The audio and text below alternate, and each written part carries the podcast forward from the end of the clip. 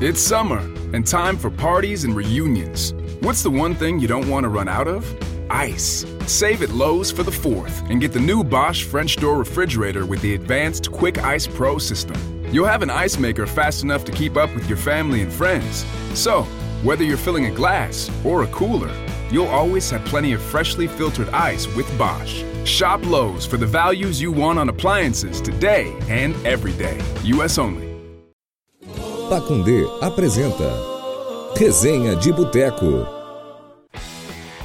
Fala galera, aqui é o Sérgio do Google Cross Podcast estou aqui para te lembrar que este podcast que você está ouvindo é uma produção da Pacundê. A Pacundê é um selo que depende da sua ajuda para continuar com a sua programação e estrutura. Acesse pacundê.com.br e ajude com valores a partir de R$ reais mensais. Sendo apoiador, você pode se inscrever em sorteios exclusivos de todos os programas da casa. Lembrando que a cada 15 dias, na terça-feira, tem Hugo Cross aqui na Pacundê. Vinícius. Vinícius. Vinícius de Moraes.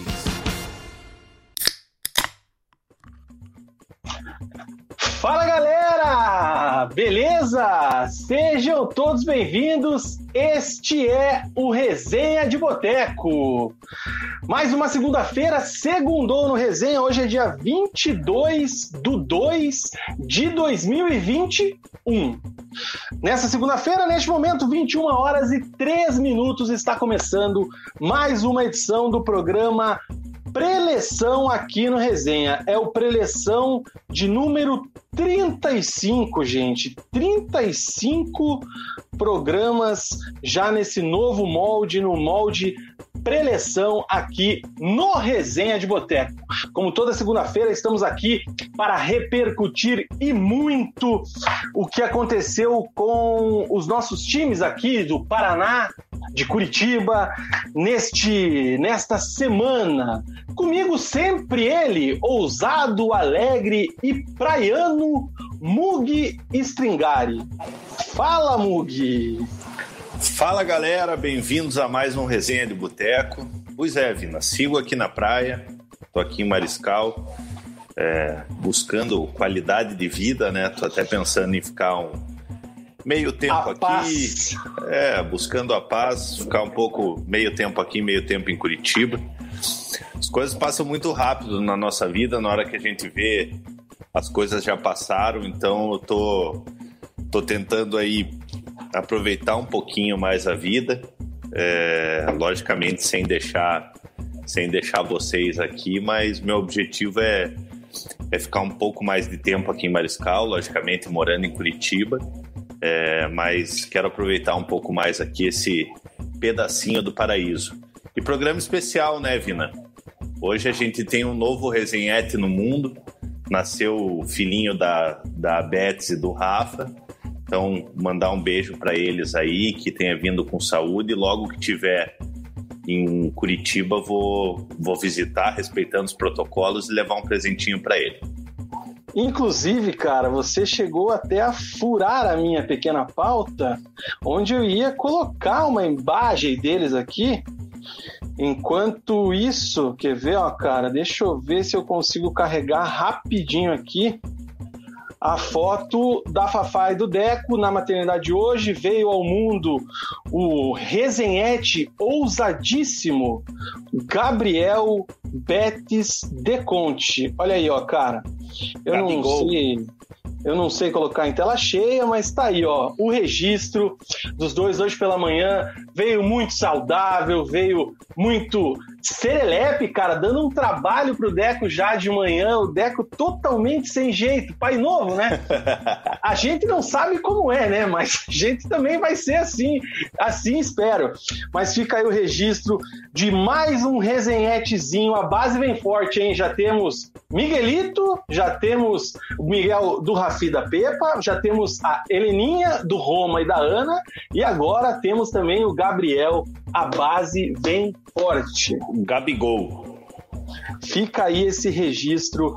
Então, que Deus abençoe ainda mais a família de vocês, nossos queridos amigos Rafael e Rafaela. Isto posto, meu W dinâmico, a gente começa o programa então já emocionado com o coach Mug, né, dando aí a sua visão da vida. Eu vou abrir aqui a minha água mineral, né? Aberta já, então vou tomar daqui a pouquinho. Dá pra focar aqui, ó. Tô tomando uma aguinha, água mineral com gás hoje. Isso aí, cara. É, já com a gente aqui, ó, Vini FCA. Paula Rocha, boa noite fora, Carol Conká. Hoje temos votação ao Nunca vivo aqui, erra. cara. o John tá com a gente também, salve, salve. O Itsu também mandando aqui um boa noite. Boa noite pro Lucas Pedro. Ana Maier, tá aí a mãe da Heleninha com a gente, dando uma moral por preleção. Fabiano Padilha também, que deve estar aproveitando e muito a caneca do resenha que ele adquiriu com a gente. que mais que temos aqui, cara? O Munhoz e Mariano, boa noite, senhores. Chegou cedo, hoje tá na hora. O Deco também tá com a gente. Fernando Link, boa noite, Piazada, boa noite. Fernando, saudações paranistas aqui para ele. O Quinho tá com a gente também, pai fresco. Quinho, superchat já pode começar. Manda um realzinho para nós aí, paga o boleto, cara. E é isso aí.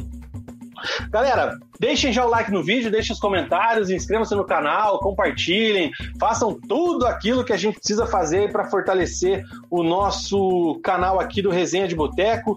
Temos muitos assuntos para falar hoje, hein, Mugi? Temos o Atlético que foi derrotado ontem lá em Porto Alegre pelo time do Grêmio e deu adeus aí as chances de G8, de Libertadores, a gente vai falar disso aí, o que pode acontecer ainda com o Atlético no Campeonato Brasileiro. Temos a situação do Curitiba que perdeu no sábado para o Ceará em casa, é, aumentou aquele recorde negativo né, de aproveitamento no Campeonato Brasileiro. Teve gente já titular do time indo embora agora há pouco, né? Foi tweetada a notícia é, de um jogador importante aí no elenco, né? É, não deveria ser tão importante, mas é importante, foi embora. A gente vai falar disso daqui a pouco. E tem também a situação do Paraná Clube. Temos aí vários é, jogadores chegando, teve jogo treino, teve vídeo circulando na internet que virou meme, graças ao nosso amigo Roma. E, lógico, né, Mugi, temos Carol Conká para ser eliminada aqui no nosso programa. Muita coisa para falar neste resenha de boteco, Mugi. Olha, Vina, vamos esmiuçar aí o Campeonato Brasileiro, tá chegando ao fim, né? É, a gente pensa que o Atlético não tem mais nada o que disputar no campeonato, mas tem sim, a gente vai falar um pouco mais para frente ali.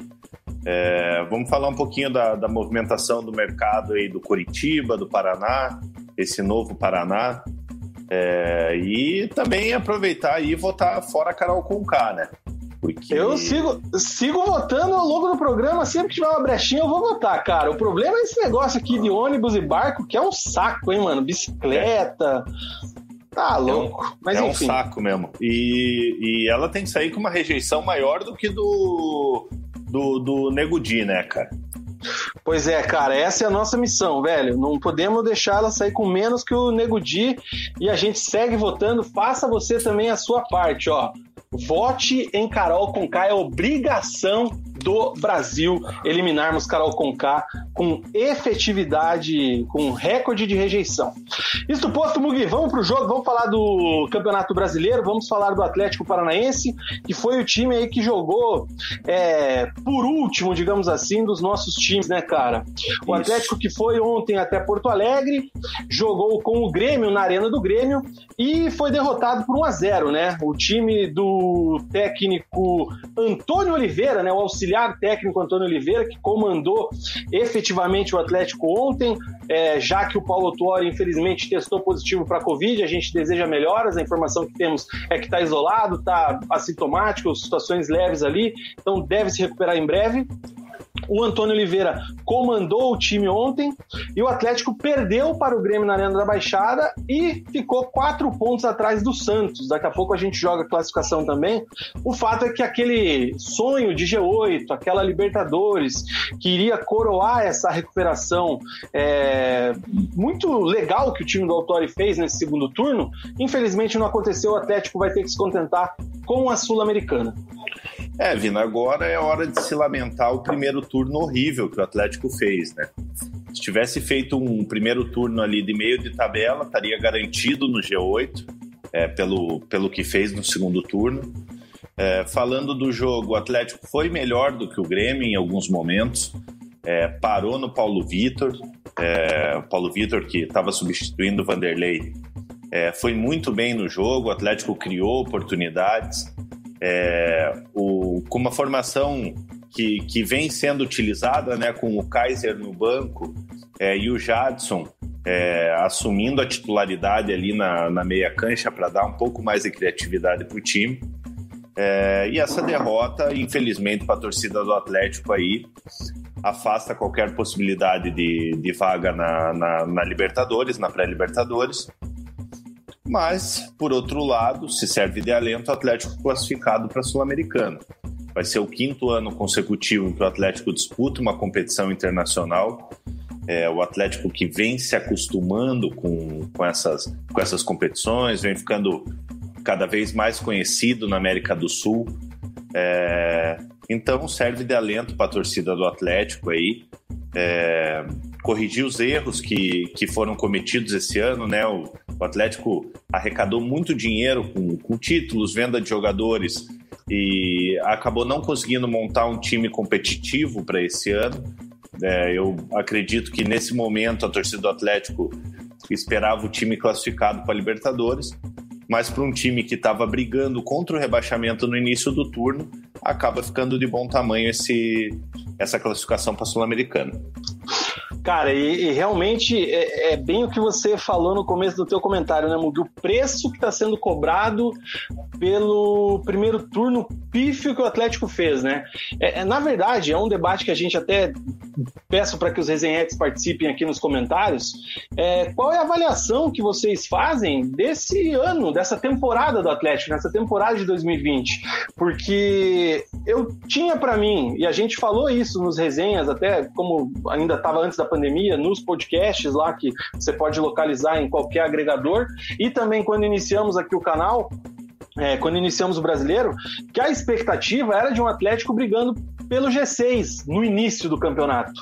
É, ao mesmo tempo, a gente viu o título paranaense já um pouco complicado, não passou por cima do Coritiba nas finais como a gente imaginava que seria. É, se não fosse aqueles dois gols no final ali do Kelvin e do Nicão, teria ido para os pênaltis a decisão. Então, às vezes, mascarou um pouco, talvez, o trabalho que já era questionado do Dorival Júnior. Teve a situação do Eduardo Barros, que muita gente antes defendia a efetivação dele, ainda naquela história de Thiago Nunes interino, então também o Eduardo Alves poderia ser, não deu certo, foi um primeiro turno inteiro praticamente. Na virada do turno Atlético era vice-lanterna do campeonato, né? O Curitiba estava na frente do Atlético, se a tá. gente é, lembrar. E o Autores chega e recupera, faz uma campanha aí de recuperação e consegue brigar pela Libertadores até a penúltima rodada. Infelizmente, como a gente falou, não acontece a classificação. Eu, eu sinceramente, eu vejo muita gente com um discurso conformista com relação a o importante é a Sul-Americana, tá bom, tá de bom tamanho, pelo que aconteceu o campeonato, beleza. Se você for querer levar em consideração é, o contexto do campeonato, toda essa linha do tempo resumida que a gente falou, legal. Brigou lá em cima, não teve nenhum susto, já estava livre do rebaixamento faz umas 5, 6 rodadas. Agora, na minha visão, para aquilo que o Atlético busca, para aquilo que o Atlético é, quer se firmar no cenário nacional, é muito pouco, cara. É muito pouco. Inclusive, ontem, para mim, tinha que ter ganho do Grêmio, porque o Grêmio estava com um time misto. Né? É, mas o ontem, Atlético. Ontem o Atlético esbarrou, esbarrou muito na, na boa atuação do Paulo Vitor, que acho que ninguém esperava, né? Porque ele é goleiro que gosta de entregar a rapadura. Putz, esse gosta, hein, cara?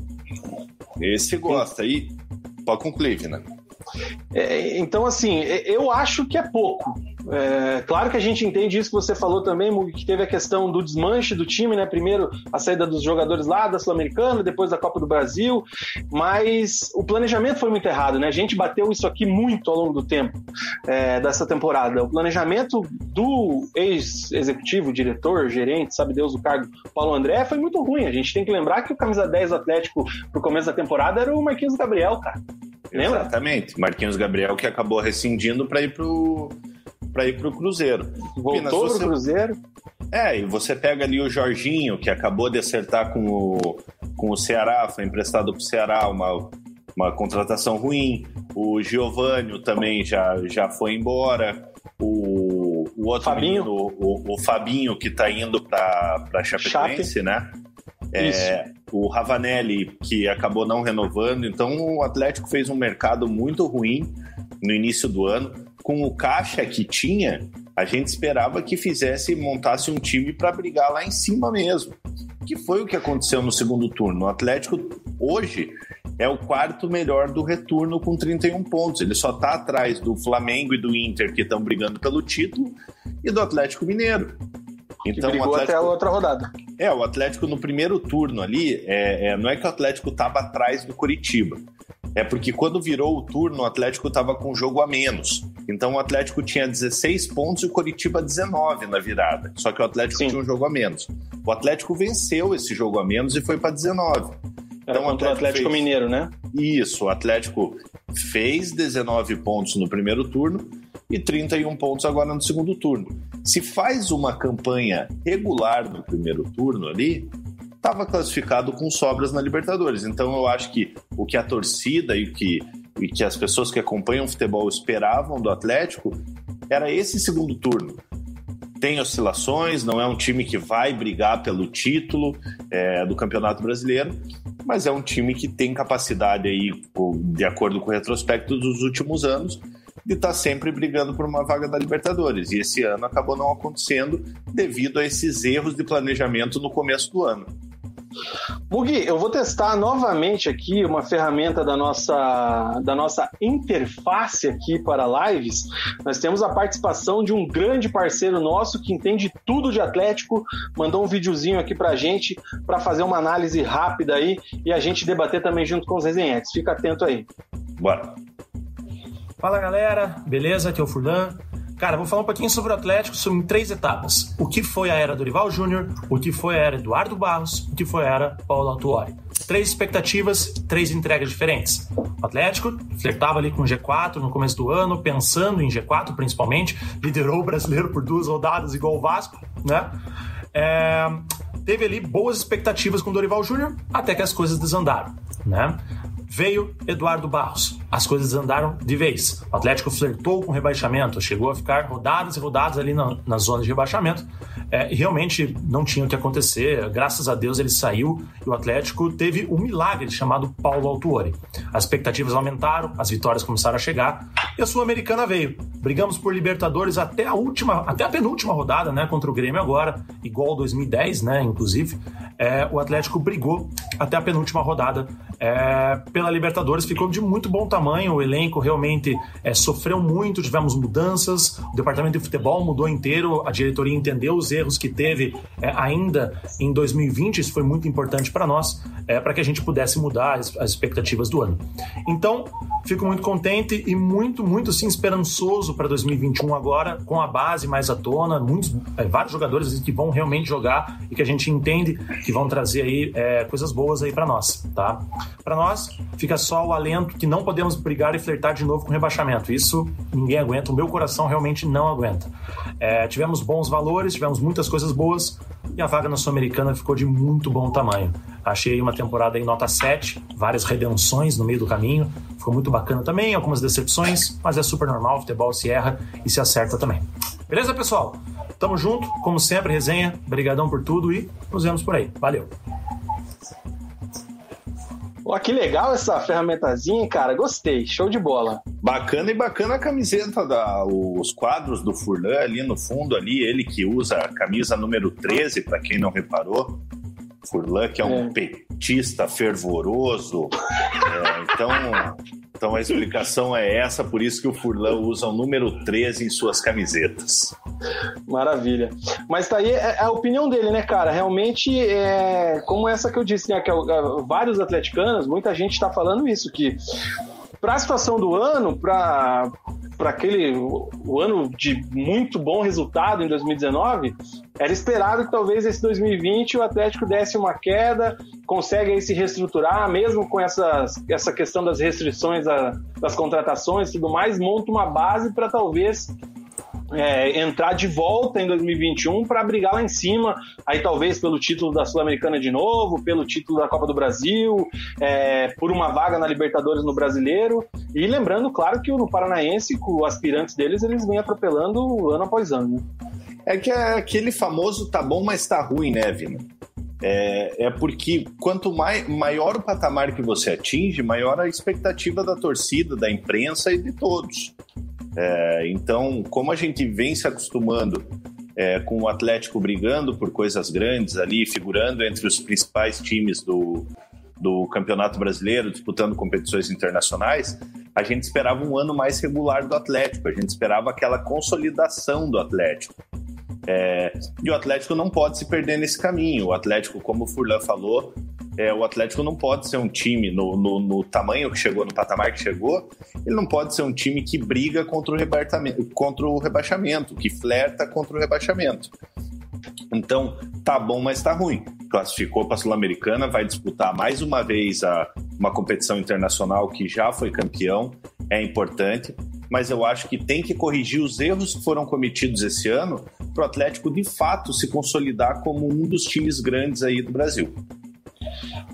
O Henrique Faversani chegou atrasado que estava votando fora Carol, tá perdoado.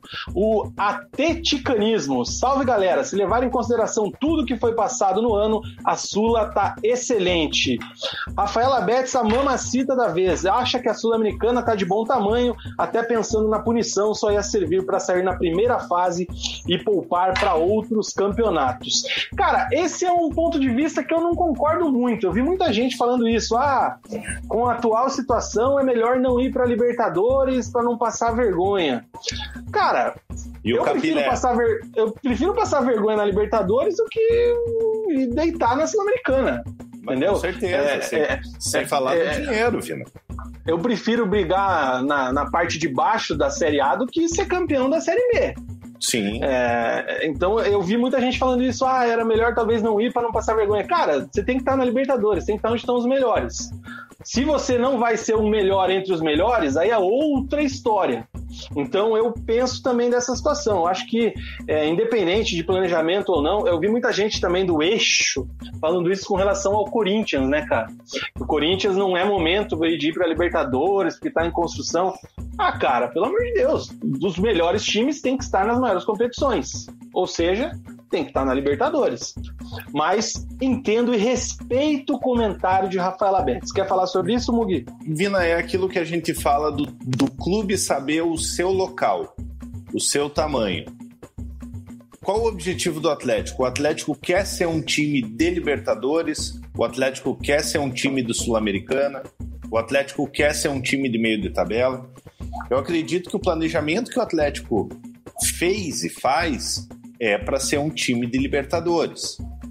Então, eu acho que basta a torcida colocar na cabeça isso que é, não, não dá para ficar nessa de ah, não, a Sul-Americana tá boa. Obviamente, pelas circunstâncias que foi, que foi o ano, o campeonato, tá boa a classificação para a Sul-Americana.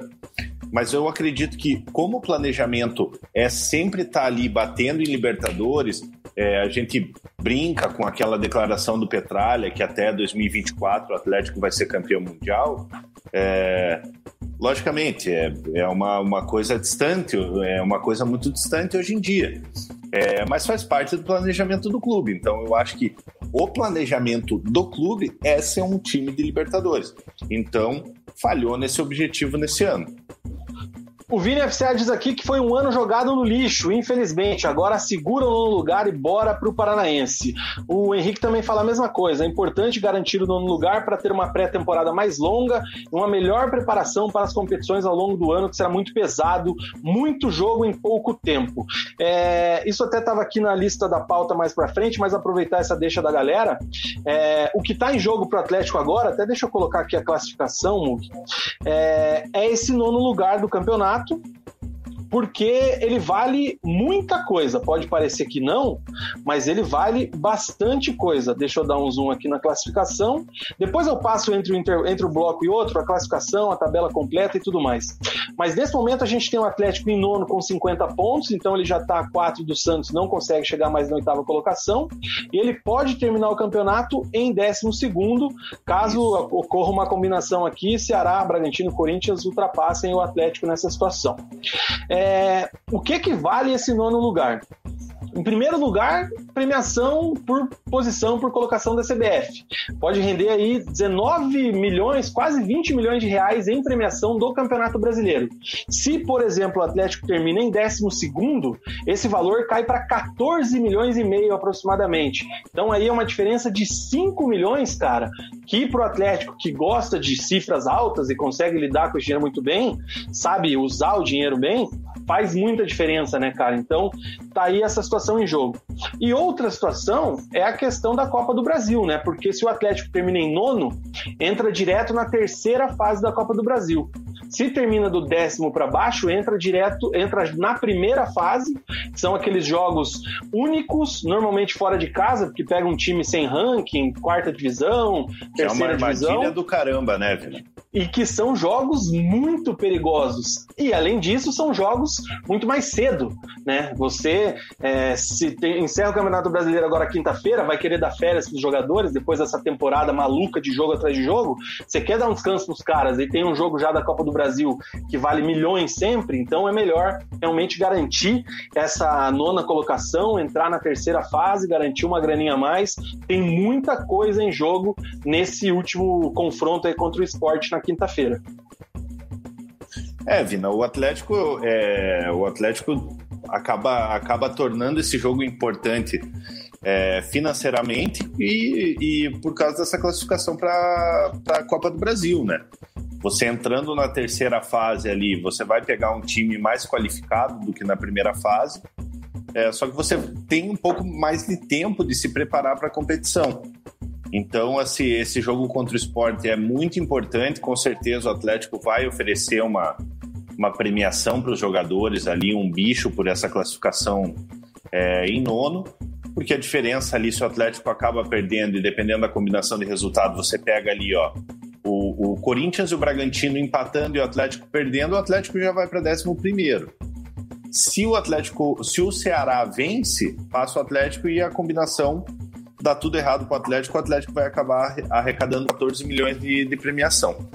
É, então é muito importante esse jogo para o Atlético aí, pra, até para planejamento, né? Como você falou, é, esses jogos aí que são uma armadilha. A gente viu o Coritiba contra o Manaus, contra o RT. São jogos que parecem fáceis, é, mas é jogo único. É, se você está num, num, dia ruim, é, você acaba sendo surpreendido. É, a gente viu o que aconteceu com o Atlético Mineiro até no, no início do ano passado. É, basta você estar tá num dia ruim e você está tá eliminado da competição. É, então é um jogo muito importante para o Atlético essa última rodada contra o Sport. O Sport que se livrou do rebaixamento já vai entrar de férias no jogo, então o Atlético tem tudo para vencer esse jogo. O Quinho fala aqui que, dadas as circunstâncias da temporada, foi bem, mas se tivesse cobrado mais, tinha pego a vaga da Libertadores. O atleticanismo diz aqui que a base do time está forte, precisa de algumas peças chaves e de alguns jogadores de ponta para ficar um time para brigar por títulos. O Wesley Viana, é, ele disse antes que o Furacão tinha elenco para G6, deu bobeira em duas, ou três, em duas ou três partidas e deixou escapar a chance da Libertadores mais uma vez, mas acredita que vai na busca do título da Sul-Americana nessa temporada nosso parceiro Paulo Andreola. Grande abraço aí pro Paulo. Para um ano de reconstrução e sem torcida nos estádios, tá de bom tamanho, diz o Paulo. O Léo Chinta tá com a gente, boa noite para ele. O André está elogiando aí a participação do Furlan. O Paulo Andreola fala aqui com relação ao jogo de ontem, né? A última vitória do Atlético contra o Grêmio lá em Campeonatos Brasileiros foi em 1983. Jogou até bem, mas resultado não é anormal. É, realmente, cara, são aí quase 40 anos já, né? Tá louco, faz tempo que o Atlético não ganha do Grêmio fora de casa pelo Campeonato anos. Brasileiro, hein? 38 é, anos. O Diego Bergamini elogia que o Furlan é fera demais, concordo. O homem é uma lenda quando se fala de Atlético. Inclusive, a gente deve trazer o Furlan aí, ou em mais vídeos gravados assim, ou uma live qualquer dessa para participar aqui do preleção com a gente. É... O Henrique fala aqui que o Atlético tem que ir sempre para Libertadores, passar vergonha e ficar em terceiro no grupo, entra nas oitavas da Sul-Americana. O Itsu podia ter ido para Liberta, pagamos pelo péssimo planejamento. Já que veio a Sula, tem que sempre ir por mais que venha o bi da Sul-Americana.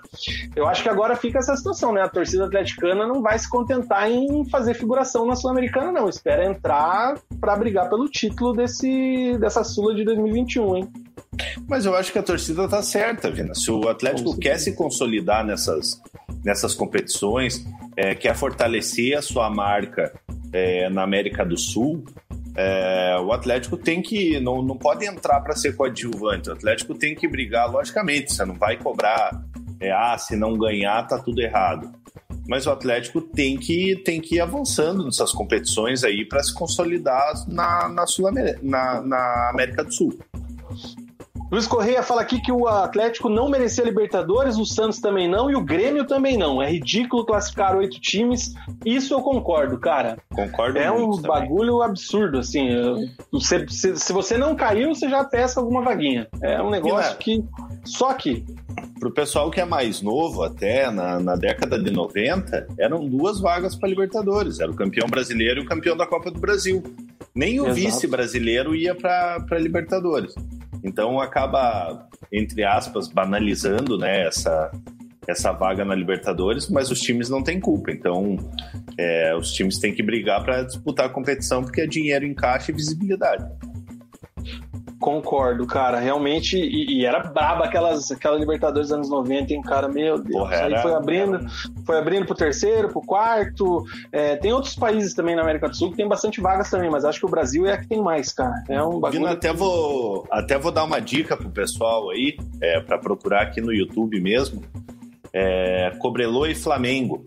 É, na, na, década de 80, na Libertadores. Vejam como é que era a Libertadores Nossa. na década de 80. Jogadores do Flamengo quase morreram lá. Ah, cara, o Deco fala aqui que se não ganhar do esporte em casa tem que matar de pau. O esporte já tá de férias. Eu concordo também, cara. O Atlético tem que ganhar esse jogo de qualquer jeito. Falando do jogo aqui, Mug, é o que, que nós temos? Cara, o Atlético começa muito bem o primeiro tempo. É, como você disse, é, com o esquema do Jadson novamente como titular, centralizado, o Kaiser no banco, então o Antônio Oliveira escala o Citadini pela esquerda, com o Carlos Eduardo pela direita, e o Nicão ali flutuando como um falso 9, mas os, os quatro ali da frente rodando bastante de posições, né? É, achei o Citadini muito mal ontem, muito abaixo. O Citadini fez uma temporada muito irregular nesse ano de 2020 barra 21. Esperava muito mais dele depois da temporada que ele fez em 2019. E o Citadini foi muito é, discreto, assim, muito. Não assumiu um protagonismo que eu esperava. Não que ele seja um craque, que ele fosse. Não.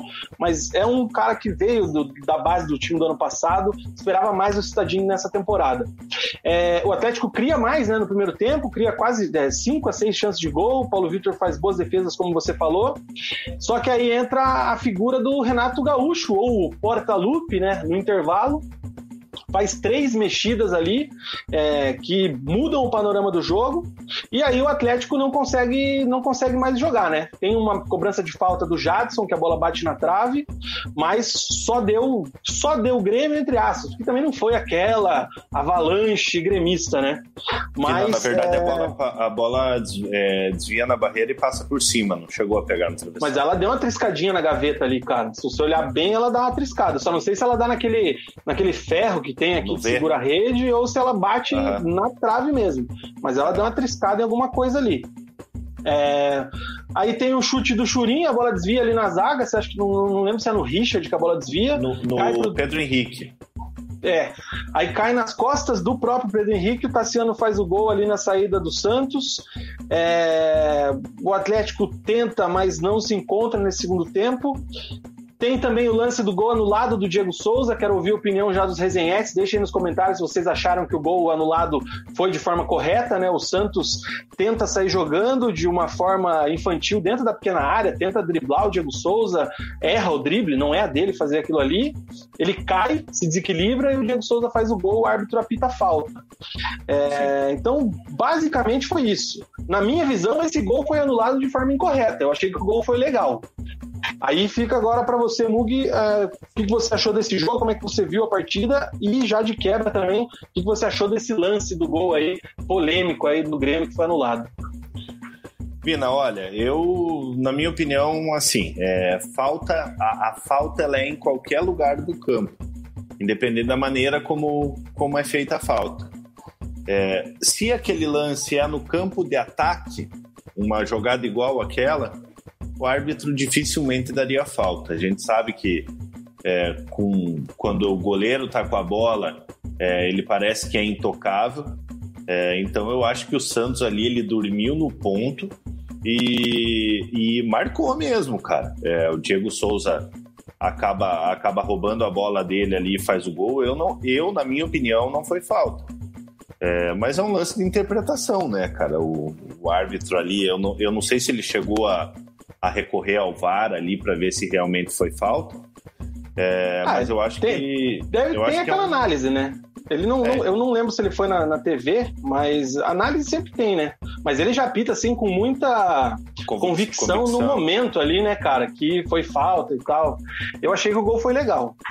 Mas assim, Vina, mesmo, mesmo sendo falta ou não, é, o Santos não pode tentar driblar ali na, na pequena área, né? Dar um chutão para lateral ali para não correr o risco. Acabou dando sorte que o juiz deu falta. Mas, na, na minha opinião, não, não achei falta, não. E o jogo, Mug, é isso aí mesmo que você viu também com relação ao time do Atlético? Falta alguma coisinha, tentou no primeiro tempo, não conseguiu matar, e aí Renatão fez o trabalho dele e conseguiu ganhar o jogo, né? É, Vina, pelo que foi o primeiro tempo, é, o Atlético merecia no mínimo um empate nesse jogo. É, o Renato Gaúcho ali, ele acabou, acabou no intervalo ali ajeitando o time do Grêmio, é, ocupando espaços no meio de campo ali, né, com, com, a, com a entrada de alguns jogadores. O Atlético demorou para mexer, é, acabou entrando o Kaiser aos 25, é, o Vitinho também, no, o Kaiser no lugar do Jadson, que, que ainda não aguenta os assim naquela intensidade os 90 minutos. É, acabou entrando o Vitinho no lugar do Carlos Eduardo, que foi muito aquém do, do Carlos Eduardo que, que vinha jogando. É, então o Renato, o Renato Gaúcho acabou vencendo o jogo no intervalo, porque ele conseguiu ali ocupar os espaços que o Atlético estava ocupando. É, longe do Grêmio é, amassar o Atlético no, no, segundo tempo, não, não teve uma, uma disparidade grande assim.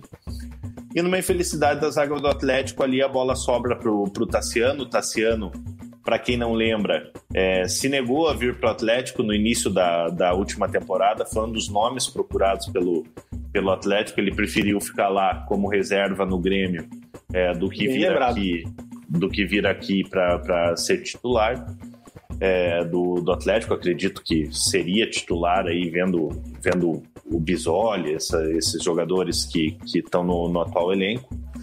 É, e o Tassiano acaba fazendo 1 a 0 para o Atlético. O Atlético teve mais uma oportunidade ali com o próprio Bisoli, que, que entrou no lugar do Cittadini, que foi muito mal no jogo. O Cittadini é mais sumido que a orelha de freira, né, cara? É apagado no jogo. É, parece que tá com parece que tá com preguiça de jogar, se esconde do jogo.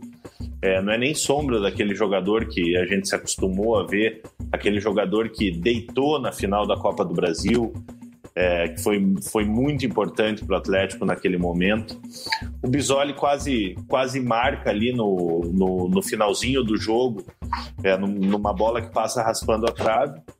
É, e o Grêmio, o Grêmio acaba, acaba vencendo por 1 a 0.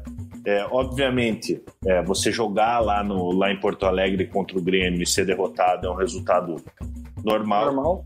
Mas analisando pelo que foi o jogo, eu acho que o Atlético merecia, um, merecia uma melhor sorte pelo que fez no primeiro tempo.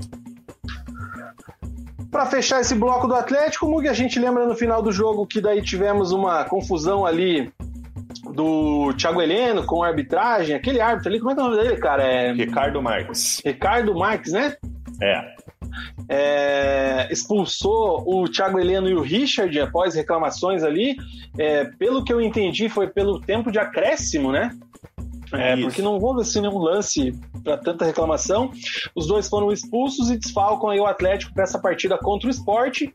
É a última rodada do Campeonato Brasileiro, às 21h30, na Arena da Baixada deve entrar ali na, no lugar dele ali. Tem o Lucas Alter, tem o Zé Ivaldo, Aguilar. tem o Aguilar, e na, no lugar do Richard, que hoje é titular absoluto desse time do Atlético, evoluiu muito, é, deve ser o Alvarado a opção aí do português Antônio Oliveira. Lembro também que o Atlético estreia no Campeonato Paranaense já neste fim de semana, é, no sábado, às 17 horas e 15 minutos, em Cianorte, contra o Cianorte lá no Albino Turbai. Esse time do Atlético é o time de aspirantes, é o time comandado também pelo português, pelo Antônio Oliveira. Últimos comentários da galera aqui falando do Atlético Paranaense. Uh, tá, tá, tá, vamos lá, vamos lá, deixa eu achar aqui onde é que eu tava. Ô, Vina, só Achei. Fazer uma, só fazer Fala, uma Mugi. ressalva aqui em cima, até tem um comentário do Vitor Macedo aqui, falando do Ricardo Marques. Cara, ele é um dos juízes que mais gosta de aparecer, cara. Ele, ah, ele, ele gosta parece uma bailarina, cara. Ele corre de um jeito e faz caras e bocas. É, então é um, é um, árbitro que eu não gosto. É, eu acho que o, o Richard e o Thiago Heleno, que são dois jogadores, jogadores experientes, é, logicamente que foram meio juvenil ali, de, de chegar xingando ali no, no final do jogo e acabar ficando de fora desse jogo que vale pelo menos 5 milhões para o Atlético, cara. É, logicamente, na hora ali que está de cabeça quente, você nem lembra disso, né? É, Exato. Mas é, é, um árbitro que eu não gosto, cara. É um dos, um dos principais árbitros do, do futebol brasileiro. Cara, o Wesley me lembrou de uma coisa aí que eu não tinha lembrado, que a gente tem o templatezinho dos times. É tanta coisa para mexer aqui ao mesmo tempo, cara, que às vezes dá um trevo. Mas tá aí, ó, o bloco do Atlético agora eu vou lembrando. É, o que mais que a galera falou aqui, cara? O Wesley mandou uma mensagem que me deixa muito feliz, cara. Como é bom ver um canal imparcial falando do futebol paranaense. Um paranista e um coxa branca falando bem do Furacão. Vocês são show, piazada. Wesley, obrigado, cara. A gente não Valeu, fala bem, a gente fala a verdade, né, Mugi? A gente é, não é clubista aqui, principalmente quando não fala, quando não é com relação aos nossos times, né, cara? Até porque senão não teria por que a gente ter um canal que fala, fala para todo mundo se fosse descascar o Atlético, por exemplo. Eu não lembro qual que é o apresentador que fala que o nosso compromisso é com a verdade. Bah, aí já não lembro também, cara, mas é isso aí. Somos realistas, cara. Aqui a gente fala a verdade. Doa quem doer. Essa era do Gil Gomes, não era do Aqui Agora. Ó, a gente é, é. velho, hein, meu Deus. Thiago Peters. Pessoal, verdade que o Atlético fez uma consulta pelo meio-campo Bruno Henrique, ex-Palmeiras. O que eu fiquei sabendo é que há uma consulta. Apenas isso. Ô, cara, como é que tá a tua situação? Quanto você ganha? Você tá jogando aonde? Você quer fazer o que da sua vida? Eu fiquei sabendo que houve. É, o canal Três Pontos estava fazendo uma live agora há pouco é, repercutindo isso aí, mas confesso que não assisti a live. Fui atrás até do, do meu amigo Vinícius Furlan para saber se tinha alguma situação nesse sentido. E o que tem é uma, essa palavra, uma consulta. Bruno Henrique ganhava um milhão de reais no Palmeiras, só que o Bruno Henrique é aqui do Paraná. O Bruno Henrique, inclusive, Mugi, você deve saber, mas não sei se a galera sabe. O Bruno Henrique, ele começou novinho na base do Paraná Clube. Sim. O Bruno Henrique jogou com meu irmão, inclusive, era conhecido como Mamona mas eu não lembro com quantos anos ele saiu, aquela coisa toda, mas pré-mirim, pré-infantil, infantil, Bruno Henrique fez no Paraná Clube. Isso, e daí depois ele acabou indo pro, pro Londrina, né? Exatamente. É, pro, pro Irati, aliás, o Irati que era muito forte na, nas categorias de base, aí se profissionalizou no, no Irati, jogou no Londrina, no Londrina que ele teve, teve destaque, né?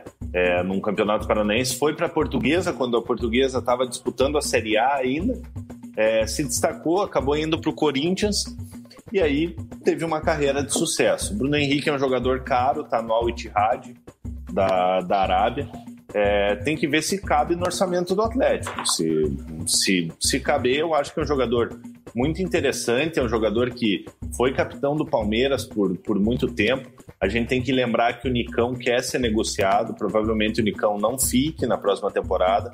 O Atlético vai precisar de uma, de uma nova liderança ali. O Santos, apesar de estar há muitos anos no, no Atlético, não tem aquele perfil de líder, é um jogador jogador mais quieto. Logicamente, eu não sei como que o Santos é no vestiário, mas é a, a impressão que eu tenho. É, então tem que ver se, se caber no, no orçamento do, do Atlético é, a contratação do Bruno Henrique, eu acho que é uma contratação muito válida. É um jogador é. que vai fazer 32 anos esse ano ainda tem muita lenha para queimar. É aquela coisa, né, Mugi? Consultar, você pode consultar qualquer um, né? Sim. É, ô, ô Messi, tudo bem? Faz uma consulta aí, você tá sendo Barcelona, quer vir jogar no Atlético? Mas, é... enfim, o Daniel lembra aqui nos comentários que o Atlético não pode contratar. Imagino, óbvio, que essa contratação seja visando Seria aí julho. o futuro quando o Atlético tiver essa liberação aí é, para novas contratações. É em Enfim. julho que libera, né? Exatamente, ali no, é, na virada da temporada. É, o Atlético, o Atlético não pode ficar, ficar esperando julho, ah, agora liberou, agora eu vou atrás dos jogadores. O Atlético tem que trabalhar desde já para quando liberar as contratações já tá pelo menos apalavrado com alguns jogadores para os jogadores chegarem e jogar. Cara, a galera tá muito. tá muito querendo emocionar a gente aqui, Muguiol. Rafael Terna dizendo que o Resenha é o melhor programa do Paraná, não tem para bater. Aí ele cita aqui, eu não vou falar por questão de ética, né? Não vou criticar aqui o pessoal, é o comentário do Rafael, a gente respeita. É igual como se o Vina e o Mug metessem o pau no Atlético, não tem como assistir. Rafael, obrigado pela moral, cara. Tamo junto aí. Luiz Correia. No Brasil, encostou é falta. Péssima arbitragem ontem, os jogadores não ajudam, querem simular sempre. Um exemplo é o Marinho dos Santos, ainda usado pela imprensa e o maior caicai do futebol brasileiro. É, realmente, cara, no Brasil encostou é falta. O que mais que temos aqui, cara? Vamos ver, vamos ver, vamos ver. Guilherme Bardal pergunta do treinador do Atlético Paranaense. Pal, palpites. Nada até agora, hein? Mercado calmo, inclusive, é, sem novidades nessa situação, velho. É, como a gente falou no, no programa anterior, o Atlético chegou a sondar o Roger Machado, é, mas o Roger Machado muito provavelmente vai acertar com o Fluminense agora para a próxima temporada. Ó, o Vitor fala aqui que sobre o Bruno Henrique, a família dele é do Paraná, tem interesse de voltar para o Brasil, o salário não seria empecilho para ele e ele toparia baixar. Bom, aí já dá uma mexida, né? O Wesley dá uma sonhada, que é o quadrado mágico da próxima temporada. Eric, Christian, Juliano e Fernandinho. Gente do céu. Cara, a galera é... viaja com, em relação ao Juliano, cara. O Juliano é, é paranista roxo, de verdade mesmo. Não é não é pouco paranista, não. É, e o Juliano, ele é, ele é 90, 8, 9, ele ainda tem muita lenha para queimar, tem mercado lá fora ainda para ganhar muito dinheiro. É, então, eu acho que se o Juliano voltasse para o Brasil, é, obviamente ele não voltaria para o Paraná hoje, na situação que o Paraná está, mas com certeza ele priorizaria o, o Grêmio, né? Que, que onde ele fez mais sucesso aqui no Brasil, apesar de antes no Internacional ter sido campeão da Libertadores. O... Tem um cara aqui, ó, o Andras. Acho que se vocês falei certo teu nome, cara. Andras. Deu uma cornetada no nosso Chewbacca aí, ó. O escudo do Atlético no vídeo tá erradaço, todo cortado. É de propósito? Não é de propósito. A gente vai ter que repassar sua mensagem para o Chewbacca para ele dar uma olhada aí se o escudo tá errado ou não. Eu, como não sou um especialista em, em sei lá, em diagramação, imagens, eu, eu acho que tá certo. Mas não... se, se tá errado, a gente corrige aí na próxima. Já pedimos antecipadamente. Eu te confesso que eu não tenho nem ideia se tá, tá certo ou se tá errado. Olhando assim, a, a, olho nu, para mim tá, tá normal. É, pra, pra mim também, a princípio aqui, é que na verdade ele tem é, aquelas linhas ali, elas não são retas aqui, ó, da linha do lado direito ali, pro lado do nome do Atlético. Então, ela é, é como se fosse o furacão mesmo, acho que é isso. Então, faz sentido. Alô, Chewbacca, arruma aí, que senão a galera fica brava com você, cara. É, o Daniel fala aqui que Márcio tem audiência do caso Rony, pode ter uma chance de reverter essa questão das contratações, enfim. E o Guilherme Bardal finaliza aqui dizendo que parece que a galera não conhece o Petralha, cada nome que é especulado. Faz sentido né? Faz sentido. Eu acho Faz. que, é, assim, o, pelo, a gente tem que ver. Claro que é outro nível, assim, outra situação, né? Mas vamos ver como é que veio o Jadson, por exemplo, o contrato de risco para se recuperar. É, claro, como eu disse, são outros níveis de jogadores, outros momentos, mas não é perfil do Petralha trazer esses medalhões a peso de ouro, né? Enfim. É, eu acredito que quem deva voltar para o Atlético em breve é o Fernandinho mesmo.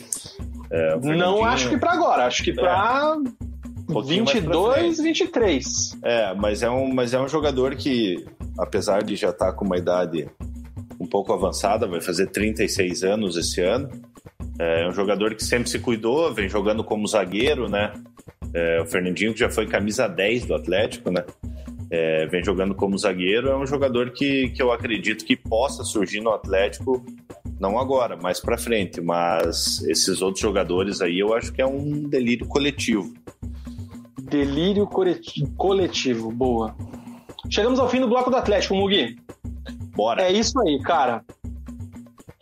Na virada do bloco sempre tem o quê? Sempre tem o merchanzinho da mecânica moleta. A mecânica moleta, cara, vamos lá, tira o quadradinho aqui, é isso aí, põe isso aqui, beleza jogando em todas. A Mecânica Moleta, aqui em Pinhais, no final da Avenida Integração, ali você passando de Curitiba para Pinhais, a segunda esquerda, Mecânica Moleta, a mecânica mais confiável do hemisfério sul do Brasil.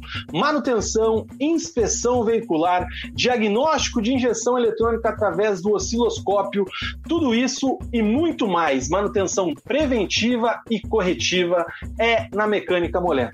41987580917.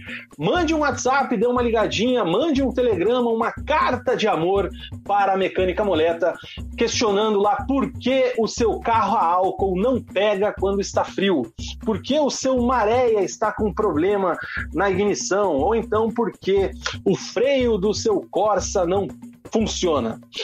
Rua Paranavaí 2931, Atuba, Pinhais, aqui do ladinho do bairro Alto. Agende um WhatsApp lá, e cara, mande um WhatsApp e agende horário, porque a agenda do Moleta é complicada, o cara é concorrido, porque é bom. Credibilidade, confiança, tudo que a gente precisa em um mecânico você encontra na Mecânica Moleta. Mecânica Moleta que está acreditando no resenha. Então vocês deem uma olhada lá, mandem uma mensagem para o Moleta que o homem manja de tudo, desde carro mais antigo, aquelas pérolas da garagem do vovô, até os carros mais modernos, novos, super tecnológicos, é com a Mecânica Moleta. Certo, Muglov? Certíssimo. Mecânica Moleta sempre com a gente aí. É, qualquer probleminha no seu carro, leve lá que é de confiança. É isso aí, cara. E é pertinho, velho. Pô, do centro até aqui é 10 minutos. Exatamente. Vamos aqui para a tabela do Campeonato Brasileiro, a rodada que foi, uh, caramba, volta, 37 rodada. Começou no sábado com o Coritiba perdendo para o Ceará por 2 a 0 no Couto Pereira. O Fortaleza perdeu para o Bahia por 4 a 0 O Flamengo venceu o Inter por 2 a 1 Mugi, rapidinho aqui sobre Flamengo e Inter. O que, que você me diz, cara? Expulsão do Rodinei. Eu, eu não achei que, que foi para expulsão. Eu acho que ele chegou um pouquinho atrasado ali, mas não, não vi maldade no lance. É, mas achei que o, que o árbitro vacilou ainda, utilizou o VAR lá e expulsou o jogador acabou prejudicando o Inter. Que vergonha, né, cara? Pelo amor de Deus, um lance para amarelo, para dar uma bronca, pra... até o Sim. Felipe Luiz ficou com o Felipe Luiz ficou envergonhado quando viu o cartão vermelho na mão do Klaus. Sim. É... O gol do Pedro anulado. Ah, o, o, eu achei que foi falta, ele empurra o zagueiro. É, com as duas mãos, né? É, com as duas mãos. Eu achei que ele, que ele empurra. Na transmissão, eu acho que era o Paulo Sérgio, né, Paulo César de Oliveira, que estava tava comentando, ele fala que foi lance, lance de jogo. Mas eu não acho. Eu acho que o Pedro realmente desequilibrou o zagueiro do Inter. Para mim é uma diferença muito grande do lance dele, do Pedro com o zagueiro do Inter, que não me lembro o nome, e o lance do Santos com o Diego Souza. O Santos, ele tenta driblar, né? Ele dá o corte e tenta voltar para a direita. Ele já se desequilibra e cai na bola Sim. travada com o Diego Souza. O Pedro não, cara. O Pedro ele, ele ganha no corpo, põe as duas mãos no peito do zagueiro do Inter e derruba o zagueiro do Inter. Para mim falta. É, o juiz fez correto. Agora o cartão vermelho pro Rodinei, cara Coitado do Rodinei, velho. Um milhão lá do empresário agro, agropecuário, lá, agricultor, jogado na fogueira. e pra... o Flamengo a passos esse... largos. Para esse cara que, que deu um milhão ali, pagou a, a multa pro Rodinei jogar, um milhão é dinheiro de café. É troco, né? É troco. Diz que ele vai mandar uma linha branca pra galera do São Paulo lá, né? Quero só ver, cara. Não duvido. É... Corinthians 0, Vasco 0. Vasco está virtualmente rebaixado, já já a classificação.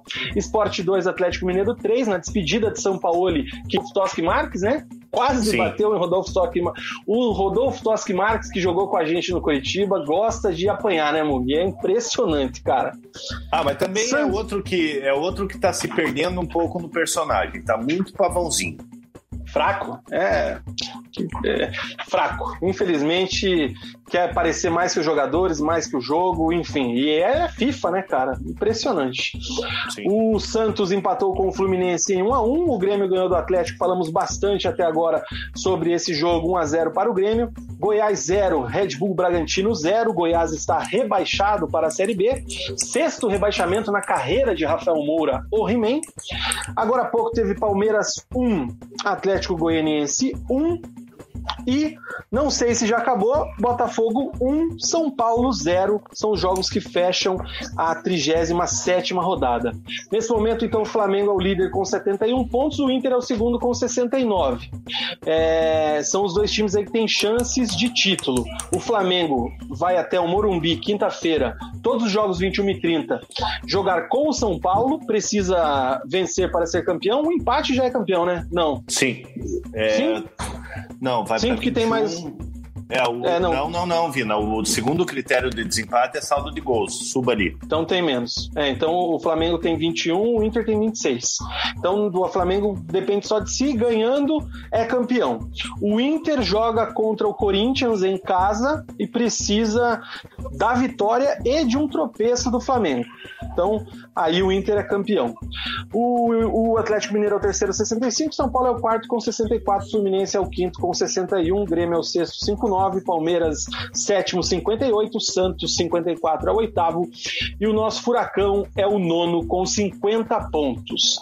Na ZR, nós temos o Vasco virtualmente rebaixado, porque tem três pontos a menos que o Fortaleza e menos 20 gols de saldo.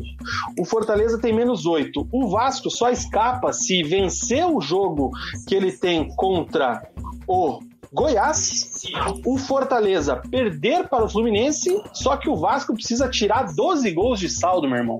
Então, Vascão, Série B, Goiás, Série B, 18º colocado, 37 pontos. Curitiba rebaixado, 31 pontos. E o Botafogo, 25 pontos. Estes essa classificação na penúltima rodada. É, praticamente tudo definido, aqui, cara, né? É, o que vai valer realmente é isso aqui: é o São Paulo e o Flamengo, o Inter e Corinthians. O resto é só aqui para ver quem vai para Libertadores direto, quem não vai. Tem o Atlético Mineiro e Palmeiras aqui que tá nessa briga é, de classificação. O Grêmio joga com o Red Bull Bragantino. Fluminense pega o Fortaleza, enfim, vários jogos aí, mas tem bastante jogo que não vale é nada para esta rodada. É certo, Mundo? Certíssimo. Deixa eu ver se tem algum comentário aqui sobre o geral aqui, ó. Luiz Correia. Inter foi ajudado em vários jogos no campeonato. Não era para expulsão o lance, mas eles estão numa choradeira sem limites. Cara, o choro é livre, né? Infelizmente, os caras é porque, choram mesmo. É porque daí o torcedor do Inter, ele, ele volta em 2005, quando teve anulação dos resultados, é, teve o pênalti no Tinga, É, então o torcedor do, do Inter acaba se, se achando vítima. Minha opinião, são dois times que eu não gosto. Não gosto nem de Inter e nem de Flamengo. Então, até prefiro que o Flamengo seja campeão é, do que o Inter. É, mas eu acho que o Inter foi sim, independente de, de ter sido beneficiado em outros jogos, eu acho que o Inter foi prejudicado nesse jogo contra o Flamengo. Thalisson Teles diz aqui que o São Paulo teve um pênalti bizarro agora há pouco contra o Botafogo. Luiz Correia pagar um milhão para o Rodinei jogar deveria implicar em rebaixamento automático. E o canal Mussi completa aqui que o Botafogo acaba de vencer o São Paulo. Que draga do São Paulo. São a Paulo gente vai anunciou o Crespo, né? Hernan Crespo, ex-atacante da Argentina, veio do Independência e Justiça lá, né? Isso. Vamos ver o que, que vai fazer o Crespo no São Paulo. Mugi, oi. Hora de bloco do Curitiba. Bloco do Curitiba, o Curitiba que no sábado recebeu o Ceará, um jogo que não valia nada, né? O Ceará tá ali tentando alguma coisa, mas enfim, é, por essa questão ali da colocação e tal, mas o jogo não valia nada. O Curitiba já rebaixado já algumas rodadas, é, perde por 2 a 0 chega a fazer dois gols, foram corretamente anulados pelo VAR. Uhum. É... Mas é aquela coisa, né, cara? É a xepa do Coritiba mesmo, né? E muita gente reclamando que o treinador Gustavo Morínigo, ele tá jogando aí com jogadores que não têm futuro no Coritiba, né? Ao invés de talvez testar soluções, dar oportunidade, dar minutos para os garotos do Alviverde. Ele vem apostando aí em jogadores que já não tem mais não terão sequência já no, no Verdão do Alto da Glória. Como é que foi esse jogo aí, Mugi? Olha, Vila, o Curitiba até começou bem no primeiro tempo ali, é, teve mais volume de jogo que o Ceará, é, teve um gol bem anulado antes de um minuto de jogo ali do Matheus Oliveira, que fez a melhor partida dele pelo, pelo Curitiba. É, foi, de fato, foi muito bem no jogo. É, mas no segundo tempo é mais do mesmo. Curitiba foi dominado pelo, pelo Ceará. É, o Vermute, que entrou no lugar do Sabino no, no intervalo, é, acaba falhando ali. O Viseu antecipa ele no, num cruzamento é, e faz 1 a 0 E o segundo gol ali, um golaço do, do Ceará, o jogador do Ceará, acho que foi o Léo Chu, é, dá um passe de, de calcanhar e o, e o jogador do, do Ceará bate na, na gaveta ali do, do Arthur sem chance. É, eu sou um dos que critica é, a escalação de alguns jogadores ali pelo, pelo Morínigo, é, que são jogadores que, que não vão ficar para a próxima temporada. Você pega nesse jogo aqui, ó, dos 11 titulares: Jonathan, Rodolfo, Sabino, Nathan Silva, Robson e Osman. São seis jogadores, né? Eles não Sim. ficam para a próxima temporada e ainda tem a dúvida se o Neilton fica.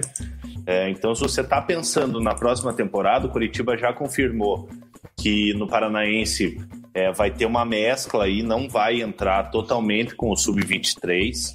É... E isso era uma, foi uma promessa que já não está sendo cumprida, né? É, exatamente. Então, o Curitiba vai entrar com o time principal no Campeonato Paranaense, tá na, nessa movimentação no mercado. Mais para frente a gente vai falar sobre isso. É, eu acho errado você entrar com seis jogadores ali que, que não vão ficar, é, tendo jogadores que da, das categorias de base no, no banco que vão ficar para a próxima temporada, que precisam pegar experiência, precisam pegar rodagem. É, é, um jogo sem pressão nenhuma ali. Esses jogos aí, Curitiba já está rebaixado então você perder de 2 e perder de 10 dá na mesma. O Curitiba vai terminar o campeonato na 19 colocação, já, a gente já sabe, faz duas, três rodadas. É, então eu sou um dos críticos em relação a isso. É, Curitiba teve o pior retrospecto em casa é, desde, a, desde o início dos, dos pontos corridos, que foi em 2003, é, desde 2006 com com 20 times, né? Foram só quatro vitórias, seis empates e nove derrotas em casa. Venceu o Vasco, Atlético Goianiense, Palmeiras e Esporte. É, 31% de, de aproveitamento em casa só. Então é, é muito pouco, né, Vina? Curitiba fez um, um primeiro turno péssimo. um segundo turno. Pior ainda, o Curitiba no, no, no, no segundo turno agora é, é, o 19, se não me engano, no, no, no turno. É, eu vou até confirmar aqui. É, o Curitiba fez só 12 pontos no, no, no, segundo tor no segundo turno, então é muito pouco, né? É, o Curitiba mereceu esse rebaixamento, é, é perdeu para adversários diretos em casa, é, analisando o retrospecto em casa, perdeu para Bahia em casa, é, perdeu para o Botafogo em casa, o Botafogo que hoje é o, é o último, último colocado. É, então, muito merecido esse rebaixamento do, do Curitiba. Curitiba pode fechar o campeonato com 34 pontos. Eu acho que nem o, nem o mais pessimista torcedor do Curitiba é, imaginaria que o Curitiba. A gente já imaginava que o Curitiba ia brigar contra o rebaixamento, mas não, mas não dessa maneira, né? Até você, você falou a informação do segundo turno, que são, até o momento, nesses né, 18 jogos, são 12 pontos. São duas vitórias, seis empates e 10 derrotas. Isso. É um saldo de menos 13, um aproveitamento de 22%. Só está à frente do Botafogo, que conseguiu fazer 7% de aproveitamento. Essa tabela aqui ainda não está atualizada com esse jogo do Botafogo, né? Do Botafogo e São Paulo agora. Mas Sim. realmente, cara, é, é aquela coisa, né? A gente já bate há muito tempo disso aqui, não vamos mais repetir é, do que levou o Curitiba a essa situação. O que é, é daqui para frente. É, eu acho que o Paraguai, o Gustavo Mourinho, ele está tentando ainda ver com quem ele pode contar desses caras que estejam aí talvez de saída. Não sei Sim. se você tem a lista aí de todo mundo aí que tem o contrato acabando em fevereiro. Se você quiser, eu tenho aqui, a gente pode falar. Mas é, eu acho que ele está tentando, tentando ver quem ele pode ainda aproveitar, porque eu imagino que ele tem moral com a diretoria nova, tem moral com o Folador, com o Brunoro, com toda aquela galera ali, e que se ele chegar e, pô, faz um esforço aí, por exemplo, para segurar o. Deixa eu ver aqui. O Robson, que já tá cravado que vai embora, já foi embora, né? O cara já que não tá nem em Curitiba mais. Mas se o Robson, por exemplo, tivesse ido bem, eu acho que ele teria força para chegar e bancar ele. Então talvez essa essa chance que ele está querendo dar, porque na minha visão o Mourinho conhecia muito pouco daqui do futebol, do, do Coritiba, o futebol brasileiro, tirando o famigerado eixo. Então o cara quis ver a galera jogar, velho. Eu acho que é isso. Ele não quis jogar um monte de piazada lá para queimar para ver ou para não digo nem queimar, mas às vezes já vai mal. Igual, por exemplo, a gente tem até um comentário aqui, deixa eu colocar aqui é, quem que tá falando do Vermute, por exemplo, aqui, ó. O Luiz Correia. Não queria queimar o Piá, mas agora temos uma amostragem boa para ver. Henrique Vermute é fraquíssimo como zagueiro. Acho que o Luiz está exagerando um pouco, mas o Vermute falhou nos últimos jogos, na minha visão, em lances falhou. capitais.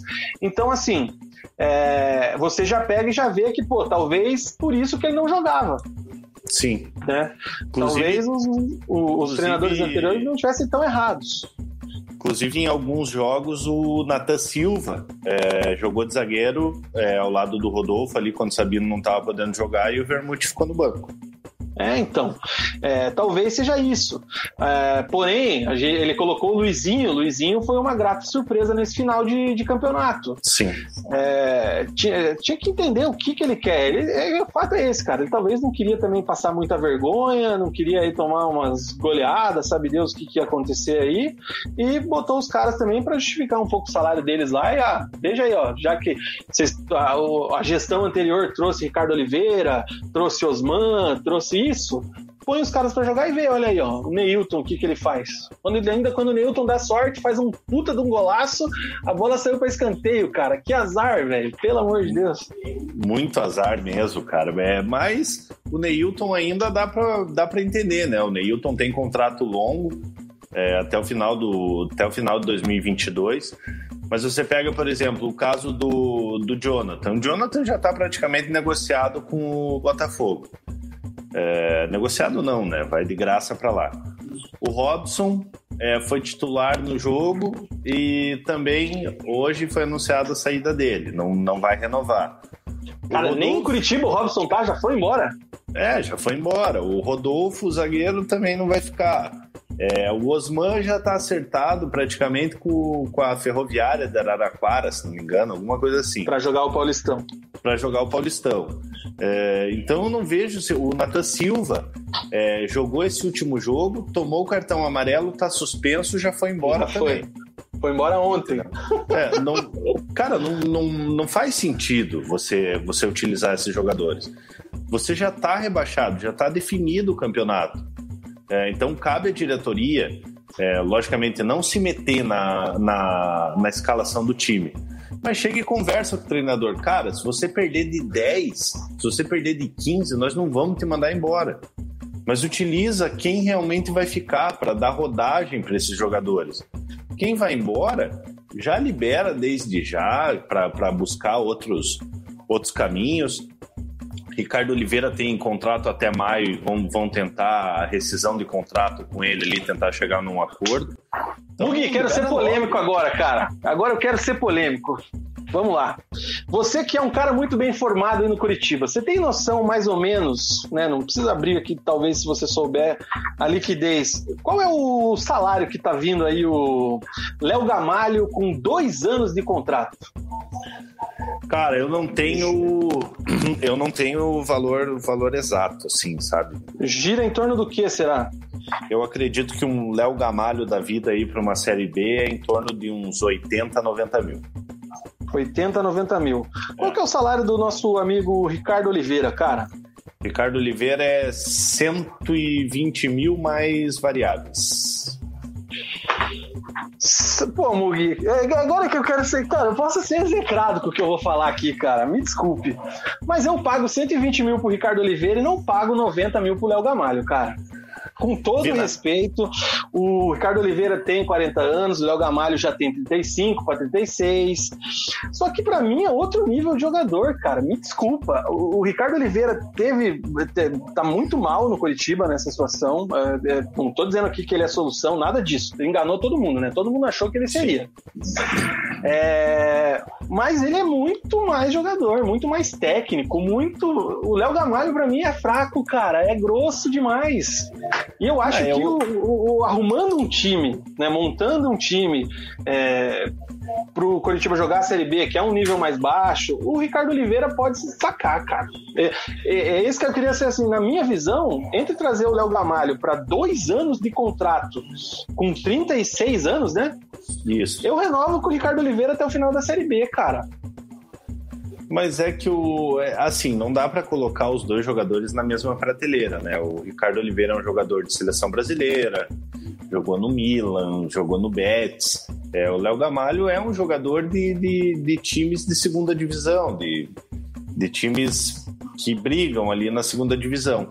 É um jogador que sabe fazer gol, é, logicamente não é um primor de técnica, é, eu acho que o erro não está em trazer o Léo Gamalho. Até durante a, durante a Série A, é, quando o Curitiba estava procurando um 9 e o Léo Gamalho vinha se destacando na, na Série B, é, uma parte da torcida pedia o Léo Gamalho e eu era, eu era um dos que era contra. Eu acho que o Léo Gamalho não é um jogador para jogar a Série A. Eu acho que passa muito longe de ser a solução do time de Série A. É, mais para a Série B, eu acho que vai ser um jogador que vai fazer alguns gols. Eu acho que, que o Curitiba está montando um time para a Série B, já está se preparando para o campeonato. É, o Ricardo Oliveira, infelizmente, não rendeu o esperado aqui no, no Curitiba. A torcida não vai ter essa paciência é, em caso de uma, de uma renovação.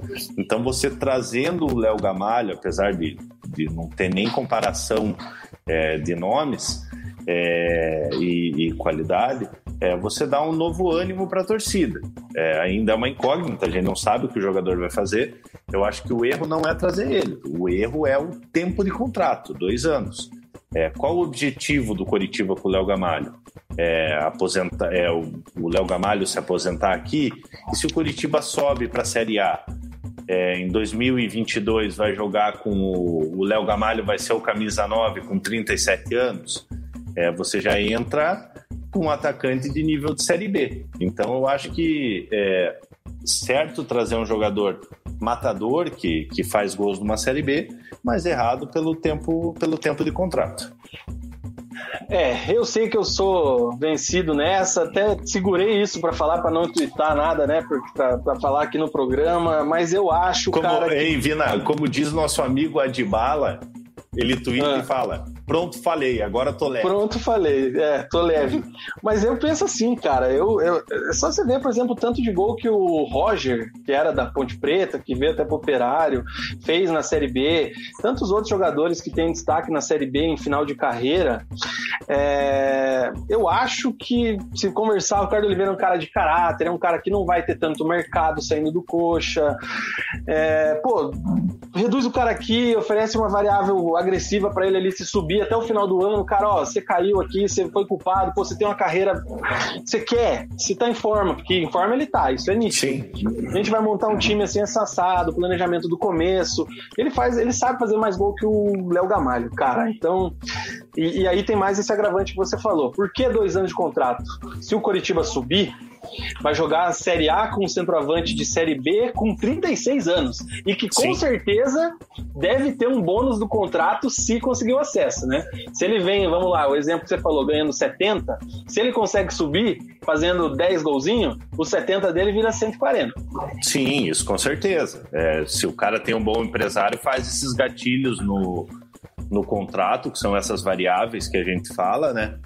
É, o cara faz esses gatilhos no contrato aí, então os Curitiba subir, é, acaba tendo uma, uma valorização no contrato. Então é isso aí, Mug. Eu falei o que eu queria falar, agora tô leve, como diz o nosso parceiro Adibala. Quem quiser ver uma live com o Adibala, aí ele falou bastante sobre a passagem dele no Paraná Clube, sobre a carreira dele, uma história muito legal, muito além do meme do Adibala do Big Brother. Cara, vale a pena ver a live. Para quem não conhece o cara aí, tá aqui no canal, dê uma procurada aí depois. Vindo aí, o é... Adibala, o Adibala pra, é, tá bombando no Twitter, cara. É, tá. Ele, em uma semana ele ganhou 5 mil seguidores, cara. Porra, eu ganhei três hoje. É, então. tá top. É, o Luiz Corrêa tá participando bastante aqui com a gente e a gente gosta, Luiz. Fica à vontade, cara. Opinião dele: só dá para aproveitar o Wilson e o Arthur e os outros poucos da base, mais ninguém. Se entrar com o Sub-23 no Paranaense é capaz de cair. A categoria de base está uma lástima. Isso era uma queixa do trabalho da gestão do presidente ex-presidente Samir Namur, né? A base Sim. sofreu muito. Ele também pergunta aqui, né? Não dá para entender Nathan Silva, Rodolfo, Osman, Ricardo Oliveira. A gente já falou bastante disso aí. Em relação à base, é, eu não vou não vou dar notícia antes da hora aqui, é, mas em breve vão ter novidades na, nas categorias de base do Curitiba.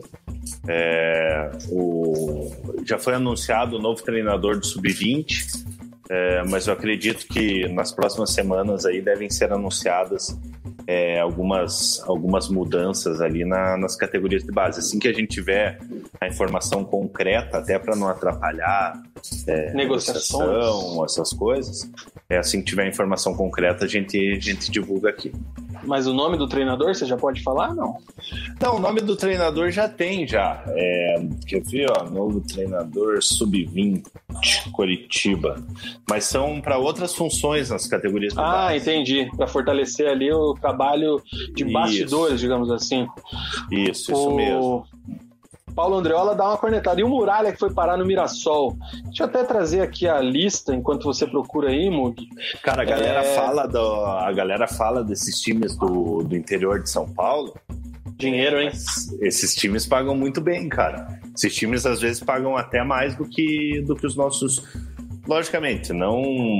Curitiba e Atlético talvez não, mas esses times pagam mais do que o Paraná Clube, por exemplo. Ah, não, com certeza, né?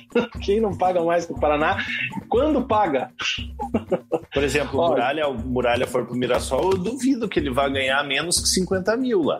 Ah, né? Exatamente. E, e pode colocar mais, eu acho aí. Sim. Ó, o Muralha foi pro Mirassol e o Nathan Silva já voltou pro Atlético Mineiro. O contrato acaba agora em fevereiro. Do Robson já foi embora. Sim. Jonathan tá para ir embora, o Mug já falou, Rodolfo também. Aí tem o Hugo Moura, que está emprestado pelo Flamengo, a diretoria do Curitiba quer a permanência dele, mas é, o Ceni também quer a volta dele ao Flamengo. Sabino volta para o Santos. O Mailton, que a gente esperava muito dele aqui, não rolou e ele tem contrato com o Atlético Mineiro, deve voltar. O Sarrafiore, que ganhou um pouco de espaço aí no final desse campeonato, emprestado pelo Internacional, volta para o time gaúcho. Aí tem o Osman, o Nathan Ribeiro e o Brian Lucumi. Esses três últimos encerram o contrato agora no final do campeonato. E até abril. Pode falar, muito. Nathan Ribeiro já está bem encaminhada a renovação. né? Renovação, né?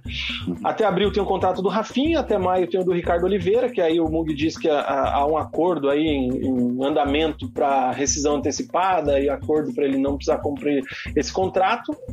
Até junho, o Matheus Oliveira, do Bebetinho, né? Esse se destacou aí nesses últimos jogos, foi para o grupo que vai jogar o Paranaense, Paranaense. né? Com o, o- o grupo principal, digamos assim. E aí pra frente tem outros jogadores. O Cerruti acaba o contrato em junho também, não deve ficar, né, Muk? E aí tem a galera até dezembro que vai ter que ver o que vai acontecer aí. E os reforços, Mugi? Tem gente que já tá treinando e tem gente que tá quentíssimo pra chegar aí no Curitiba.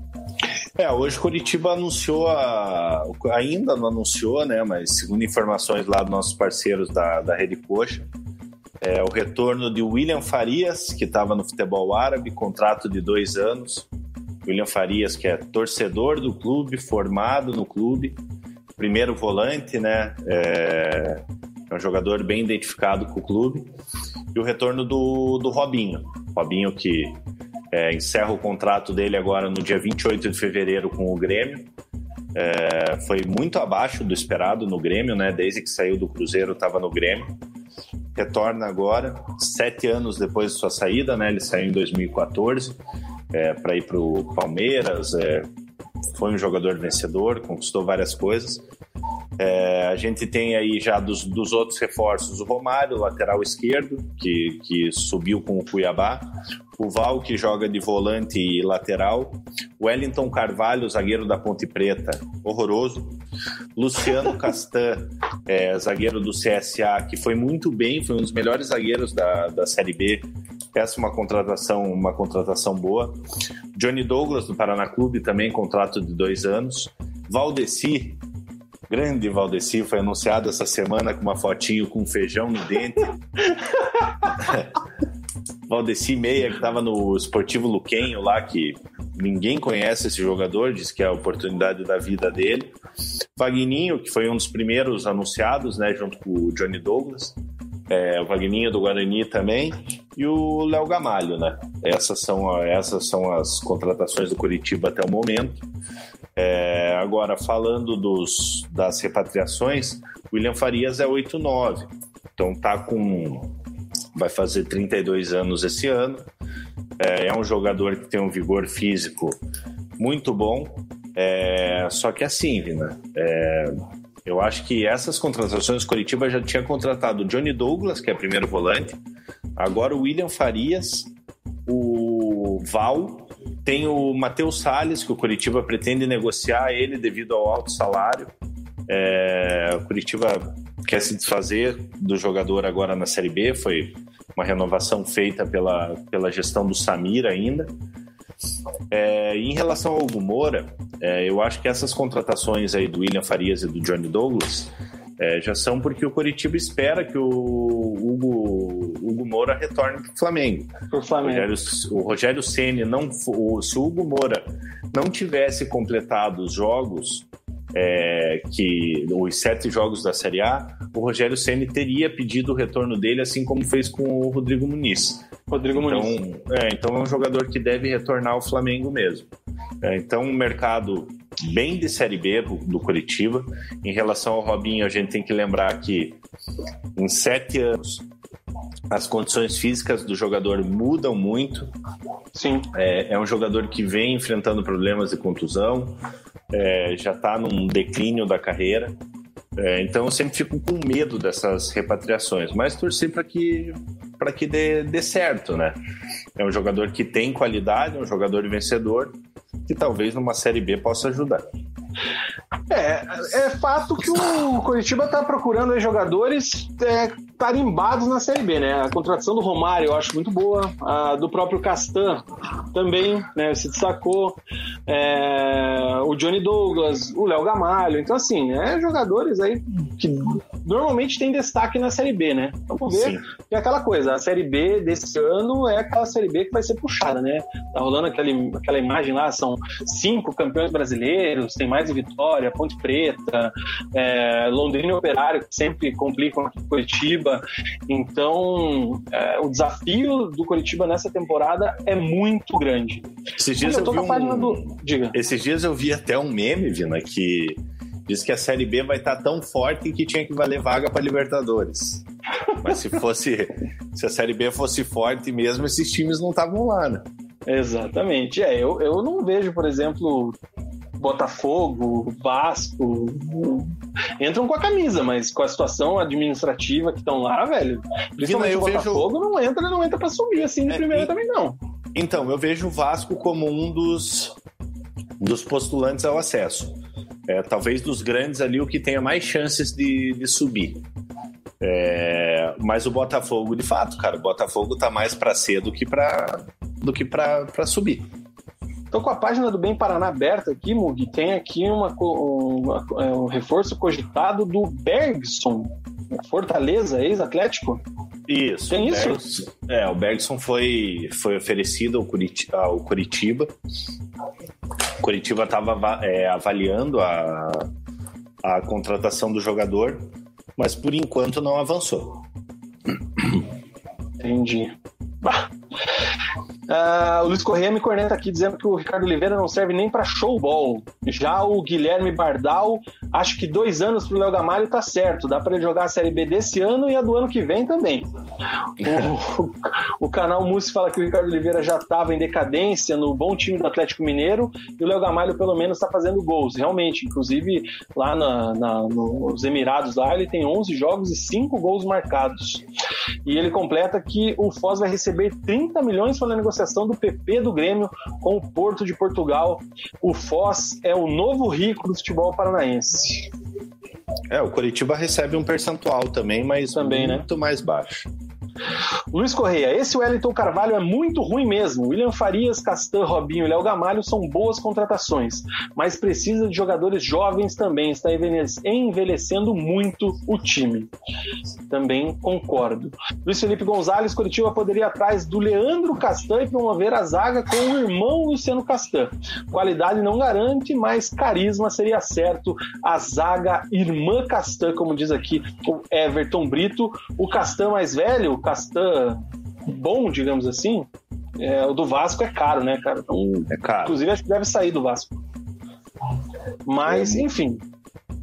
É, não dá nem para comparar os dois jogadores, né? O Luciano, o Luciano Castan, para quem não lembra, é, o Luciano Castan ele teve uma passagem pelo Paraná. Exatamente. É, ele, é um, ele é um jogador, um, um, zagueiro técnico, ele lembra muito o Leandro Castan, assim, no, no jeito de jogar. Para quem não lembra mesmo, o Castan ele caiu com o Paraná Clube no Paranaense de 2011. Ele era parceiro de zaga com o Rodrigo Defende. Claro que ele chegou depois, né? Chegou no meio do campeonato, mas caiu junto ali o pequenino Castan. que mais do Curitiba, Mugi? Matamos o noticiário do Verdão? É, acredito que sim, né, Vina? Teve essa aí do Robson aí de última hora, informação dada pelo, pelo Dalk. Grande é, Dalk. É, o Robson tinha proposta do, do Fortaleza, Cuiabá e Botafogo. Ah. É, Botafogo na segunda divisão, Cuiabá e Fortaleza na, na primeira divisão. E tinha a proposta do Curitiba. O Robson viajou, né? Pediu um contrato de cinco anos para o Curitiba, é, ganhando mais de 100 mil, então sem condições. Até, até a gente teve assim, a informação que estavam chegando numa composição para renovação do Robson e hoje essa, essa notícia acaba, acaba surpreendendo. É... Ô, Mugi, e o, e o Matheus Salles, cara? Cara, o Matheus Salles, Vina, foi renovação do Samir. É, o Curitiba renovou com ele por, por dois, três anos. Também um dos maiores salários do elenco, cento e poucos mil. É, e a diretoria nova não tem, é, nem a comissão técnica não tem intenção de, de manter esse jogador. É, então, o Curitiba está procurando mercado para ele, porque já tem outros volantes no elenco ali, precisa diminuir bem a, a folha de pagamento para a Série B. O mesmo deve valer pro Galdesani, né? Também tem contrato até o final do ano. Última do bloco do Coxa. Pode falar. Outra. O camisa, camisa 10 aí, o camisa 10, pelo que indica aí, será o Robinho, né? Sim. É, Robinho provavelmente será o camisa 10. E o Léo Chinta, ele fala ali do Miranda. Miranda. Miranda já informou que não tem interesse em retornar nesse momento para Curitiba. O Miranda estava esperando uma proposta é, de um planejamento para retornar, né? É, só que o Miranda ele tem proposta do Flamengo e de São Paulo. É, então o Miranda ele achou por bem não retornar nesse momento para o Curitiba. É, então muito provavelmente é, vai acontecer como o Rafinha. É, o Miranda vai deixar palavrado para em 2022 aí sim retornar ao Curitiba para encerrar a carreira. Miranda com 36 anos, hein, cara? Vai vir para cá realmente para fechar, né? Sim. É, tem mercado ainda. É isso, cara. Acho que fechamos o bloco do Curitiba, né? Deixa eu só respondendo o Luiz Correia ali, que ele fala que claro. o Robinho não é um 10, é mais um segundo meia. É, eu concordo, mas, mas dependendo da, da composição tática que o Morínigo decida usar, é, o Robinho, o Robinho seria esse esse camisa 10, aquele cara pensador, aquele cara do último passe. É, em 2013, 2014, ele, ele fazia essa função no Curitiba, cara. Eu, eu vejo ele, assim, no momento da carreira dele, até pela questão física, né? Ele já chegou a fazer segundo homem ali de meio campo, terceiro meia, né? Uhum. É, ele vai ser, vai ser o cara da criatividade, digamos assim. Sim. Até porque se o Rafinha permanecer também, o Rafinha dificilmente vai ficar no banco, né? Então já ficam dois caras ali de uma idade mais avançada, um potencial físico mais limitado. Aí você tem que pôr um Johnny Douglas para correr, o outro que veio ali, o outro volante ali, como é que é o nome dele, Munk? O William Farias. O William Farias também, é, enfim. O Val, o Val, né, Val. que vem também mas, com volante. Vina, mas esse, esse aí eu vejo mais como vem para compor elenco, cara. Compor não elenco. vejo. É, não vejo esse Val aí que jogou de lateral direito lá no Botafogo de Ribeirão Preto na, na Série B. Não vejo ele sendo ele sendo titular desse time do Curitiba, assim como o Wellington Carvalho que está vindo da Ponte Preta. É, a diretoria do Curitiba ali, até na, na, entrevista que deu pra gente aqui, disse que não ia contratar por contratar, o Curitiba não ia ser balcão de, de jogadores, empilhadeira de jogadores. E para mim, esses jogadores aí, eles fogem muito do que foi prometido na, na época da eleição.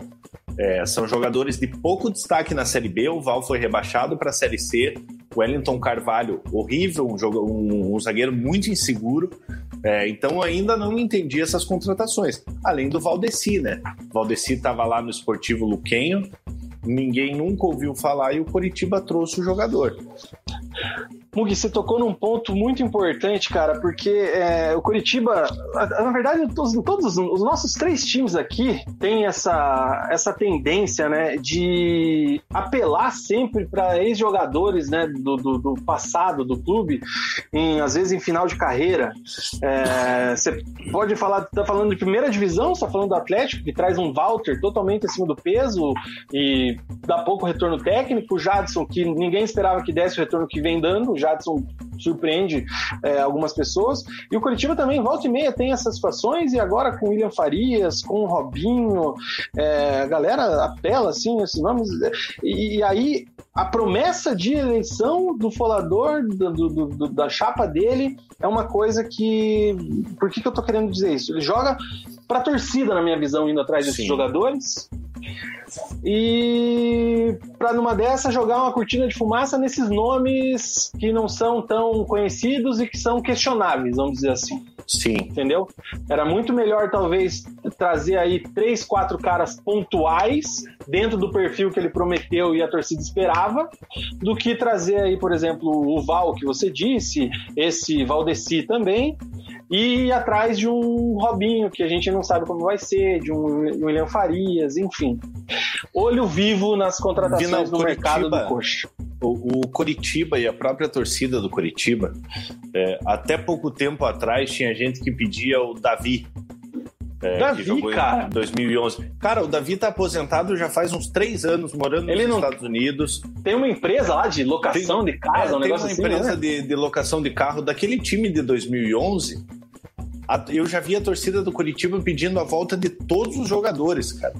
Até, o, pô, a- até o- até o Pereira voltou para ser diretor. É, já faz, já faz 10 anos e a torcida ainda a torcida ainda lembra, entendeu? Esses É. dias teve alguém que comentou aqui do Lucas Mendes, cara, que falaram aqui, eu não lembro no comentário, o Lucas Mendes era daquele time. O Lucas Mendes tá milionário. Cara, é só que daí pode também. acontecer, pode acontecer o que aconteceu, por exemplo, com o Marcos Aurélio. Marcos Aurélio foi muito bom jogador, muito bom jogador ali em 2011. Saiu, foi para o Inter, foi para outros times.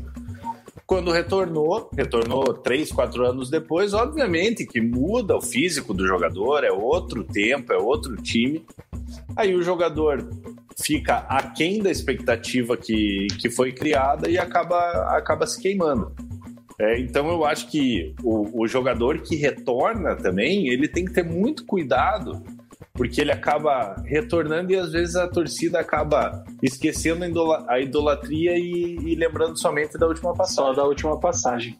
É, o Everton lembra aqui das três temporadas do Rafinha, por exemplo, né? Que voltou aí e conseguiu encerrar, é, fazer é, por cima aquela série B, mas agora já tá no elenco fracassado, que caiu. Então, Sim. assim, você vai jogando o teu nome, né? Se o Rafinha, por exemplo, decide sair agora no final do contrato, é, é o que vai lembrar, né? É, falhou no Paranaense, teve a lesão, voltou e não ajudou, né? Sim. Falou bastante e jogou muito pouco. Isso a gente tem que falar. E o Luiz Correia concorda também que o Coritiba tem fetiche com o ex-jogador do clube. Sim, Certo? Certo. Cara, o Quinho já deu uma lembrada aí na gente aqui, ó. Uma hora e meia hoje já era. Realmente já era. Mas do Paraná é pouca coisa pra falar, né, cara? Porque eu- o Paraná tá trazendo um monte de jogador que a gente não conhece, então não dá pra É, comentar. não tem nem comentar. E hoje não tem jogo da Discord, então, né, dá pra ir de leves. Hoje tem festa. né? O P. Gabriel fala aqui que o Coritiba de 2021 é o Havaí de 2020, cara, que tinha muitos medalhões, quase subiu, né? Mas não subiu. E é isso aí. Fim do bloco do Coritiba. Eu quero lembrar vocês aqui da nossa parceira lá, Casa das Canecas, 41984178680. Você que deseja aí uma canequinha ousada e alegre do resenha, ou então personalizar uma sua para sua empresa, para seus parentes, enfim. Fica à vontade, hein? manda mensagem para a La Casa das Canecas, 984178680, ou se você quiser uma do resenha, dá um toque pra gente nas nossas redes sociais. Certo, Mugi? Certíssimo, Vina. Cara, agora o que, que a gente tem? O bloco do Paraná Clube. Eu tiro isso aqui e fica o bloco do Paraná. Cara, eu vou começar o bloco do Paraná testando o nosso novo recurso. Vina, antes é- do, do- Vai falando aí que eu vou pegar um negócio ali. Tá bom. Então eu tiro o Mug aqui da telinha. A gente vem pro bloco do Paraná. Vamos primeiro às notícias do bloco do Paraná. Cadê aqui o, o GC do Paraná Clube? O novo Paraná que ainda não foi divulgado. Por que, que o novo Paraná Clube ainda não foi divulgado? O presidente em exercício, o presidente interino Sérgio Moleta, ele ainda não é o representante do Paraná Clube junto à CBF, porque o ex-presidente Leonardo Oliveira ainda está vinculado ao Paraná Clube é, junto à CBF. Então o Paraná não consegue registrar os jogadores, está com uma pendência judicial nesse momento e por isso os jogadores que o Paraná tem contratado aí está, já estão treinando, não foram ainda oficializados, o Paraná não conseguiu registrá-los ainda junto à CBF. Mais uma herança de Leonardo Oliveira, o pior presidente da história do clube. É, porém, o Conselho Consultivo e o Conselho Deliberativo do Paraná Clube decidiram por realizar as eleições na segunda quinzena do mês de setembro, então esse mandato interino do Sérgio Moleta vai até lá, até setembro, quando haverá essa eleição. para o próximo triênio e desta forma o Paraná Clube escolhe o seu novo mandatário e agora o Sérgio Moleta pode ser indicado como representante do Paraná junto à CBF e juridicamente o Paraná poderá registrar os seus jogadores. Os jogadores, cara, que já são aí quase 17 reforços encaminhados. Então, assim, é muita gente. É muita gente. É, os quatro últimos nomes aí que giraram, eu tô aqui com a página do pessoal do Bem Paraná, do competentíssimo Silvio Raul Filho, jornalista lá do Bem Paraná. É, o zagueiro Luiz Fernando, lateral esquerdo Cristiano, volante Lucas Abreu e o centroavante Matheus Rodrigues são os quatro últimos nomes. Luiz Fernando tem 30 anos, vem do Manaus, jogou a Série C do ano passado pelo Manaus. O querido Matheus Rodrigues, 24 anos, conseguiu acesso da D para C pelo Novo Horizontino, mas ele era reserva. Uh, que mais que temos aqui? Cristiano, 29 anos, está disputando a fase preliminar do Campeonato Carioca neste momento pelo América do Rio de Janeiro. Atua também como lateral esquerdo ou extremo esquerdo, né, aquele ponta ali. Uh, o auge da carreira dele em 2015, quando foi titular do Vasco em toda a temporada, 46 jogos. Esse, se pesquisar no YouTube, acha, cara. Não, não lembro, mas vamos lá. Como e o que Lucas é Abreu, mesmo? Cristiano, 29 Late- anos. Lateral direito, né? Lateral esquerdo. Lateral E- esquerdo. O Lucas Abreu, 32 anos, foi reserva do Guarani na Série B do ano passado. Ele fez um jogo como titular, nove como reservas, é volante ou meia central.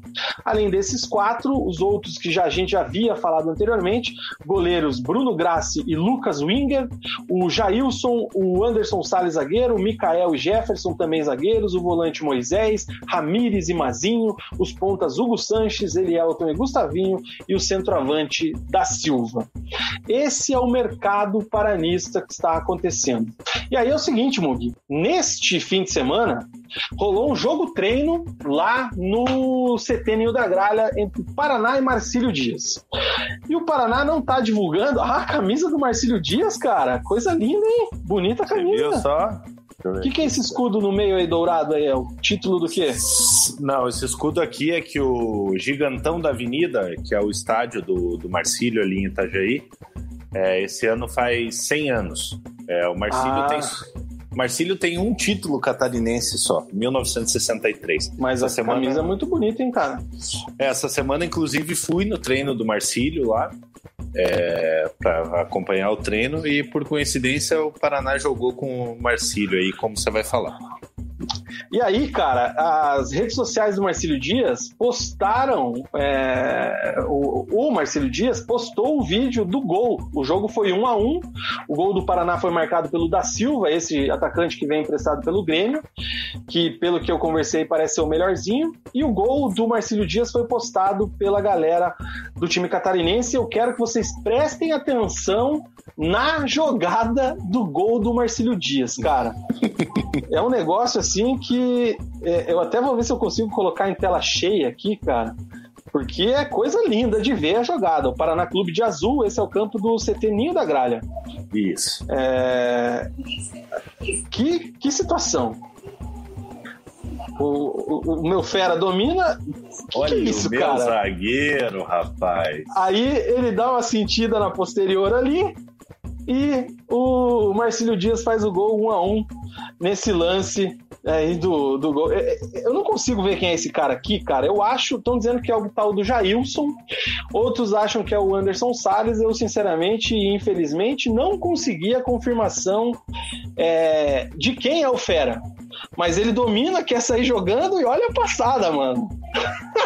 Não, e, e- e- ele larga, né? Igual em, igual em pelada mesmo. ele, ele, ele dá um migué que ele seja posterior ali, cara. Dá pra, dá pra perceber ali, ó, que ele sai meio mancando, que ele, que ele sente a posterior, mas Esse tapa que ele dá pra trás ali matou Ó. ele, cara.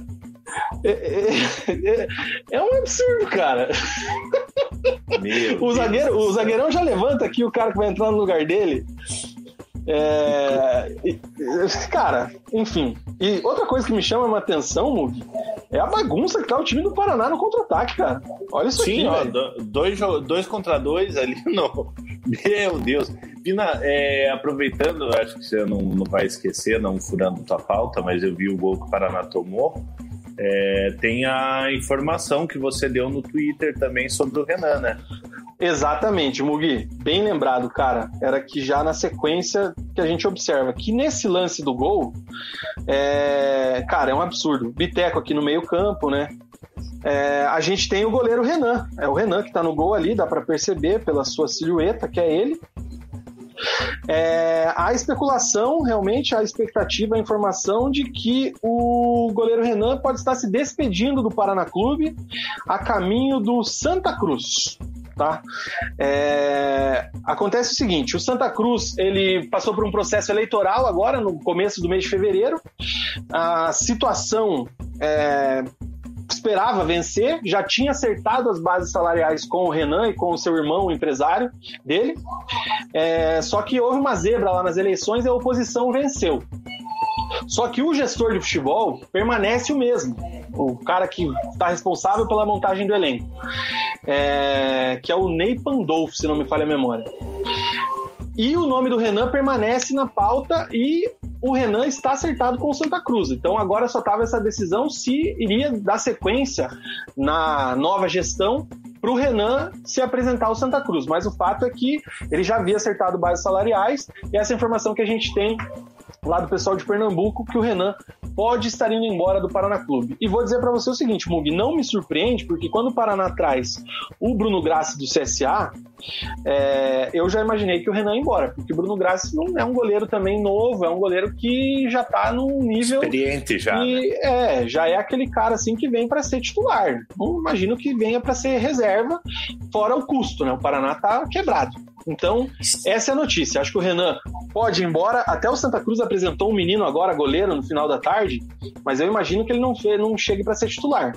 Uhum. E a repercussão da notícia do Renan também. O pessoal, cara, a galera do Santa Cruz no Twitter, ó, top, hein, galera? Valeu aí pela a moral. A galera lá é muito fanática, cara. Moralzinha mesmo, o tweet deu, deu boa. E falando do Paraná, eu acho uma pena, porque o Renan seria muito importante para a reconstrução desse time aí na Série C. É, o Paraná que, Paraná que já perdeu, se o, se o Renan de fato sair, é, acaba perdendo os seus três goleiros da, da, da Série B, né, do rebaixamento. O Marcos já foi embora, o Alisson emprestado para o Criciúma e agora a saída do Renan. É, trouxe o Bruno Grassi e provavelmente quem seja o reserva ali deva ser algum, algum jogador da, das categorias de base. É isso aí, cara. Então esse é o Paraná. O Paraná Clube estreia no Campeonato Paranaense no sábado. O jogo mudou de domingo para sábado, às 19h30, contra o FC Cascavel. Deixa eu até colocar aqui a. Transmissão do SBT, né, Vina? Cara, isso aí tá estranho, sabe por quê? Todo mundo divulgou já o. Uhum. O acordo menos a rede massa. Inclusive, é, o pessoal, funcionários internos da Rede Massa não estão sabendo ainda da oficialização. Mas está uhum. todo mundo vazando, os jogos estão mudando aí de horário, enfim. A rodada do Paranaense tem a abertura do Campeonato Cianorte Atlético às 17h15 no sábado, daí o Londrina enfrenta o Maringá, também no sábado, e o UFC Cascavel recebe o Paraná no Regional, sábado 19h30. Curitiba às 16 horas contra o Cascavel CR no Couto Pereira, Toledo Rio Branco Branco, Operário e Azures, lá no Germano Krieger. Vina... Campeonato que tem aquela fórmula tradicional, classificam os oito, primeiro contra o oitavo e assim vai até a final. Vina, só corrigindo, é, informação do, do Glauco, da Rede Coxa, a primeira é um jogo por rodada na, na Rede Massa, é, informações extras oficiais, claro. A primeira rodada seria Cianorte Atlético no dia 27 do 2, sábado às 17h15. A segunda rodada teria o jogo do Paraná, Paraná e Londrina, numa terça-feira, 2 do 3, às 21h30. Certo. Curitiba, é, os primeiros jogos do Curitiba no Paranaense, é, com transmissão, seria Curitiba e Cascavel é, no dia 28. Não, daí tá errado. O Curitiba jogaria. O jogo do Curitiba seria o jogo da terceira rodada é, do Curitiba. Então a sequência ficaria Atlético, Toledo. Paraná e Curitiba. Isso, Curitiba é, e Toledo. sábado, 16 horas. Então é isso aí, isso. cara. Vamos esperar aí a oficialização dos caras, mas essa é a verdade. O negócio está começando o Campeonato Paranaense. Isso. Certo, Muguinho? Certíssimo, Vina. Cara, quero divulgar, é, antes de tudo, aqui a nossa Liga do Cartola que tá acabando, né? Tem a última rodada, vai ter a premiação pra galera, enquanto abre aqui, mas é, até a última vista era a Monique Silva que era líder, né? É, ó, internetzinha boa, não sei como é que eu consigo viver com a internet desse jeito, na hora do programa ela sempre me deixa na mão, mas tá lá, ó. Ah, Nossa, caraca. eu caí feito um raio, Vina. Vamos ver aqui, a parcial total.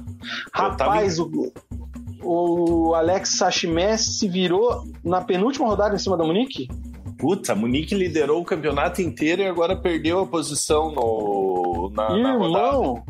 A Munique foi líder o campeonato inteiro, velho.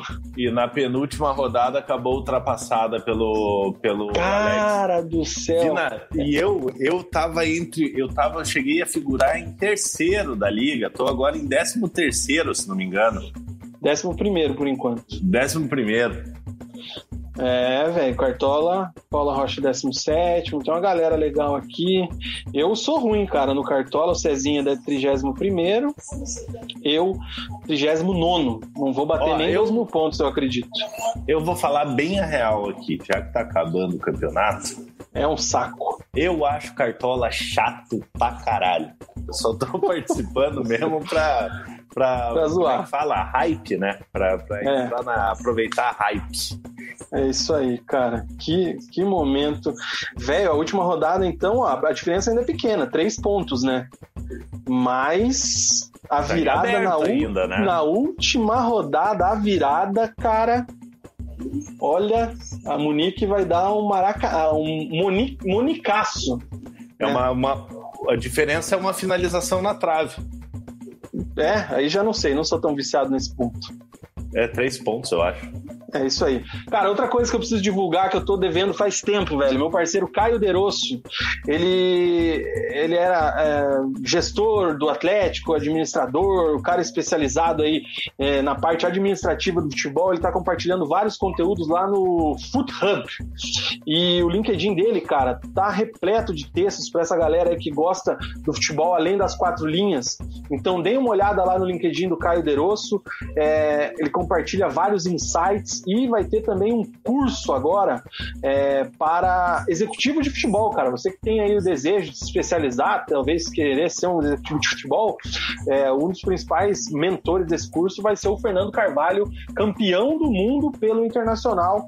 É, e o Caio também vai ser um dos professores, é um dos mentores. Então, tá dado o recado e a gente vai marcar aí uma live qualquer momento com o Caio Derosso para trocar uma ideia sobre essa parte do futebol, além das quatro linhas que a gente cada vez mais percebe que faz muita diferença. Os times não são campeões por acaso, não chegam é, a, por acaso aos títulos e tudo mais. Certo, Mugi?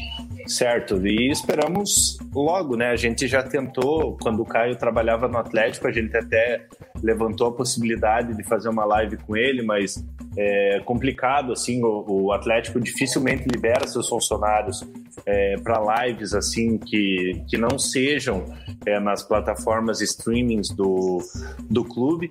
Então, agora que o, o Caio não está no Atlético já, já faz um bom tempo, vamos ver se a gente consegue trazer ele aqui para trocar uma ideia, que é um cara que entende muito de futebol. Esse texto aqui, por exemplo, é muito bom, cara, sobre uma forma de sucesso para a formação de jogadores. Ele passa aqui um pente fino em tudo que aconteceu no Atlético, chegadas e saídas, números, enfim, cara, vale muito a pena dar uma lida.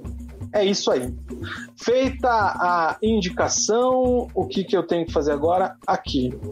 Mugi, chegamos ao fim, cara. Chegamos ao fim, vai dar para ver o finalzinho do Big Brother ainda. E sempre lembramos, fora Carol com K. Certo? Hashtag fora Carol com K. Galera, inscrevam-se no canal, fiquem atentos. Você que assiste o resenha depois aí, não assiste ao vivo, comente aí, cara, interaja com a gente e ative as notificações, porque a semana talvez prometa, né? Porque a gente tem aí o final do brasileiro na quinta-feira, o início do Paranense no fim de semana. Vai que a gente inventa de fazer uma live aí na sexta, então. Vamos, vamos ah, conversando. Vina. E agradecer meu pai também pelo presente que ele deu pra, pra gente do canal aqui, né? Em breve, em breve conteúdinhos ter... diferenciados. É, vamos ter novidades aqui no canal. É isso aí. Mugi. Valeu, Vina. Boa semana. Boa viagem na volta, cara. Não sei quando você volta, né? Mas. Eu, eu, eu volto amanhã, cara. Preciso cortar o cabelo. Ah, não tem cabeleireiro na praia? Ah, tem, mas aqui é ruim, né, cara? Apesar de que eu tô conseguindo trabalhar daqui e tudo. Puta, tá um sossego. Ai, cara. Ó, as últimas coisas. Ah, cara, ó, peraí. O, o Carlito perguntou se o Mazinho do Paraná é o Messi Black. Não, não é. Não, é outro. O, o Quinho diz aqui que participante que é ruim sempre acha o jogo ruim. É, pode ser. Isso é verdade. E o Mito, Edu Mito, meu parceiro do futebol lá na M2, um abraço para ele. Boa Edu noite. Kaiser. Nos vemos na M2. Tchau, Mugi.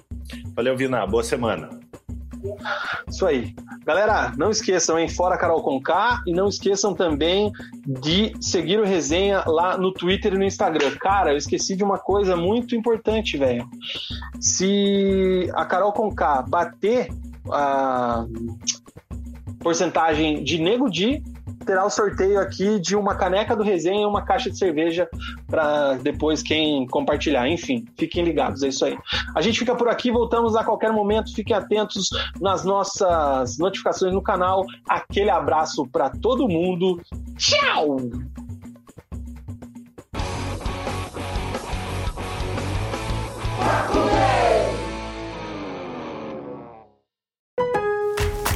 It's summer and time for parties and reunions. What's the one thing you don't want to run out of? Ice. Save at Lowe's for the 4th and get the new Bosch French door refrigerator with the advanced Quick Ice Pro system. You'll have an ice maker fast enough to keep up with your family and friends. So, whether you're filling a glass or a cooler, you'll always have plenty of freshly filtered ice with Bosch. Shop Lowe's for the values you want on appliances today and every day. US only. It's summer and time for parties and reunions. What's the one thing you don't want to run out of? Ice. Save at Lowe's for the 4th and get the new Bosch French door refrigerator with the advanced Quick Ice Pro system. You'll have an ice maker fast enough to keep up with your family and friends. So, whether you're filling a glass or a cooler, you'll always have plenty of freshly filtered ice with Bosch. Shop Lowe's for the values you want on appliances today and every day. US only.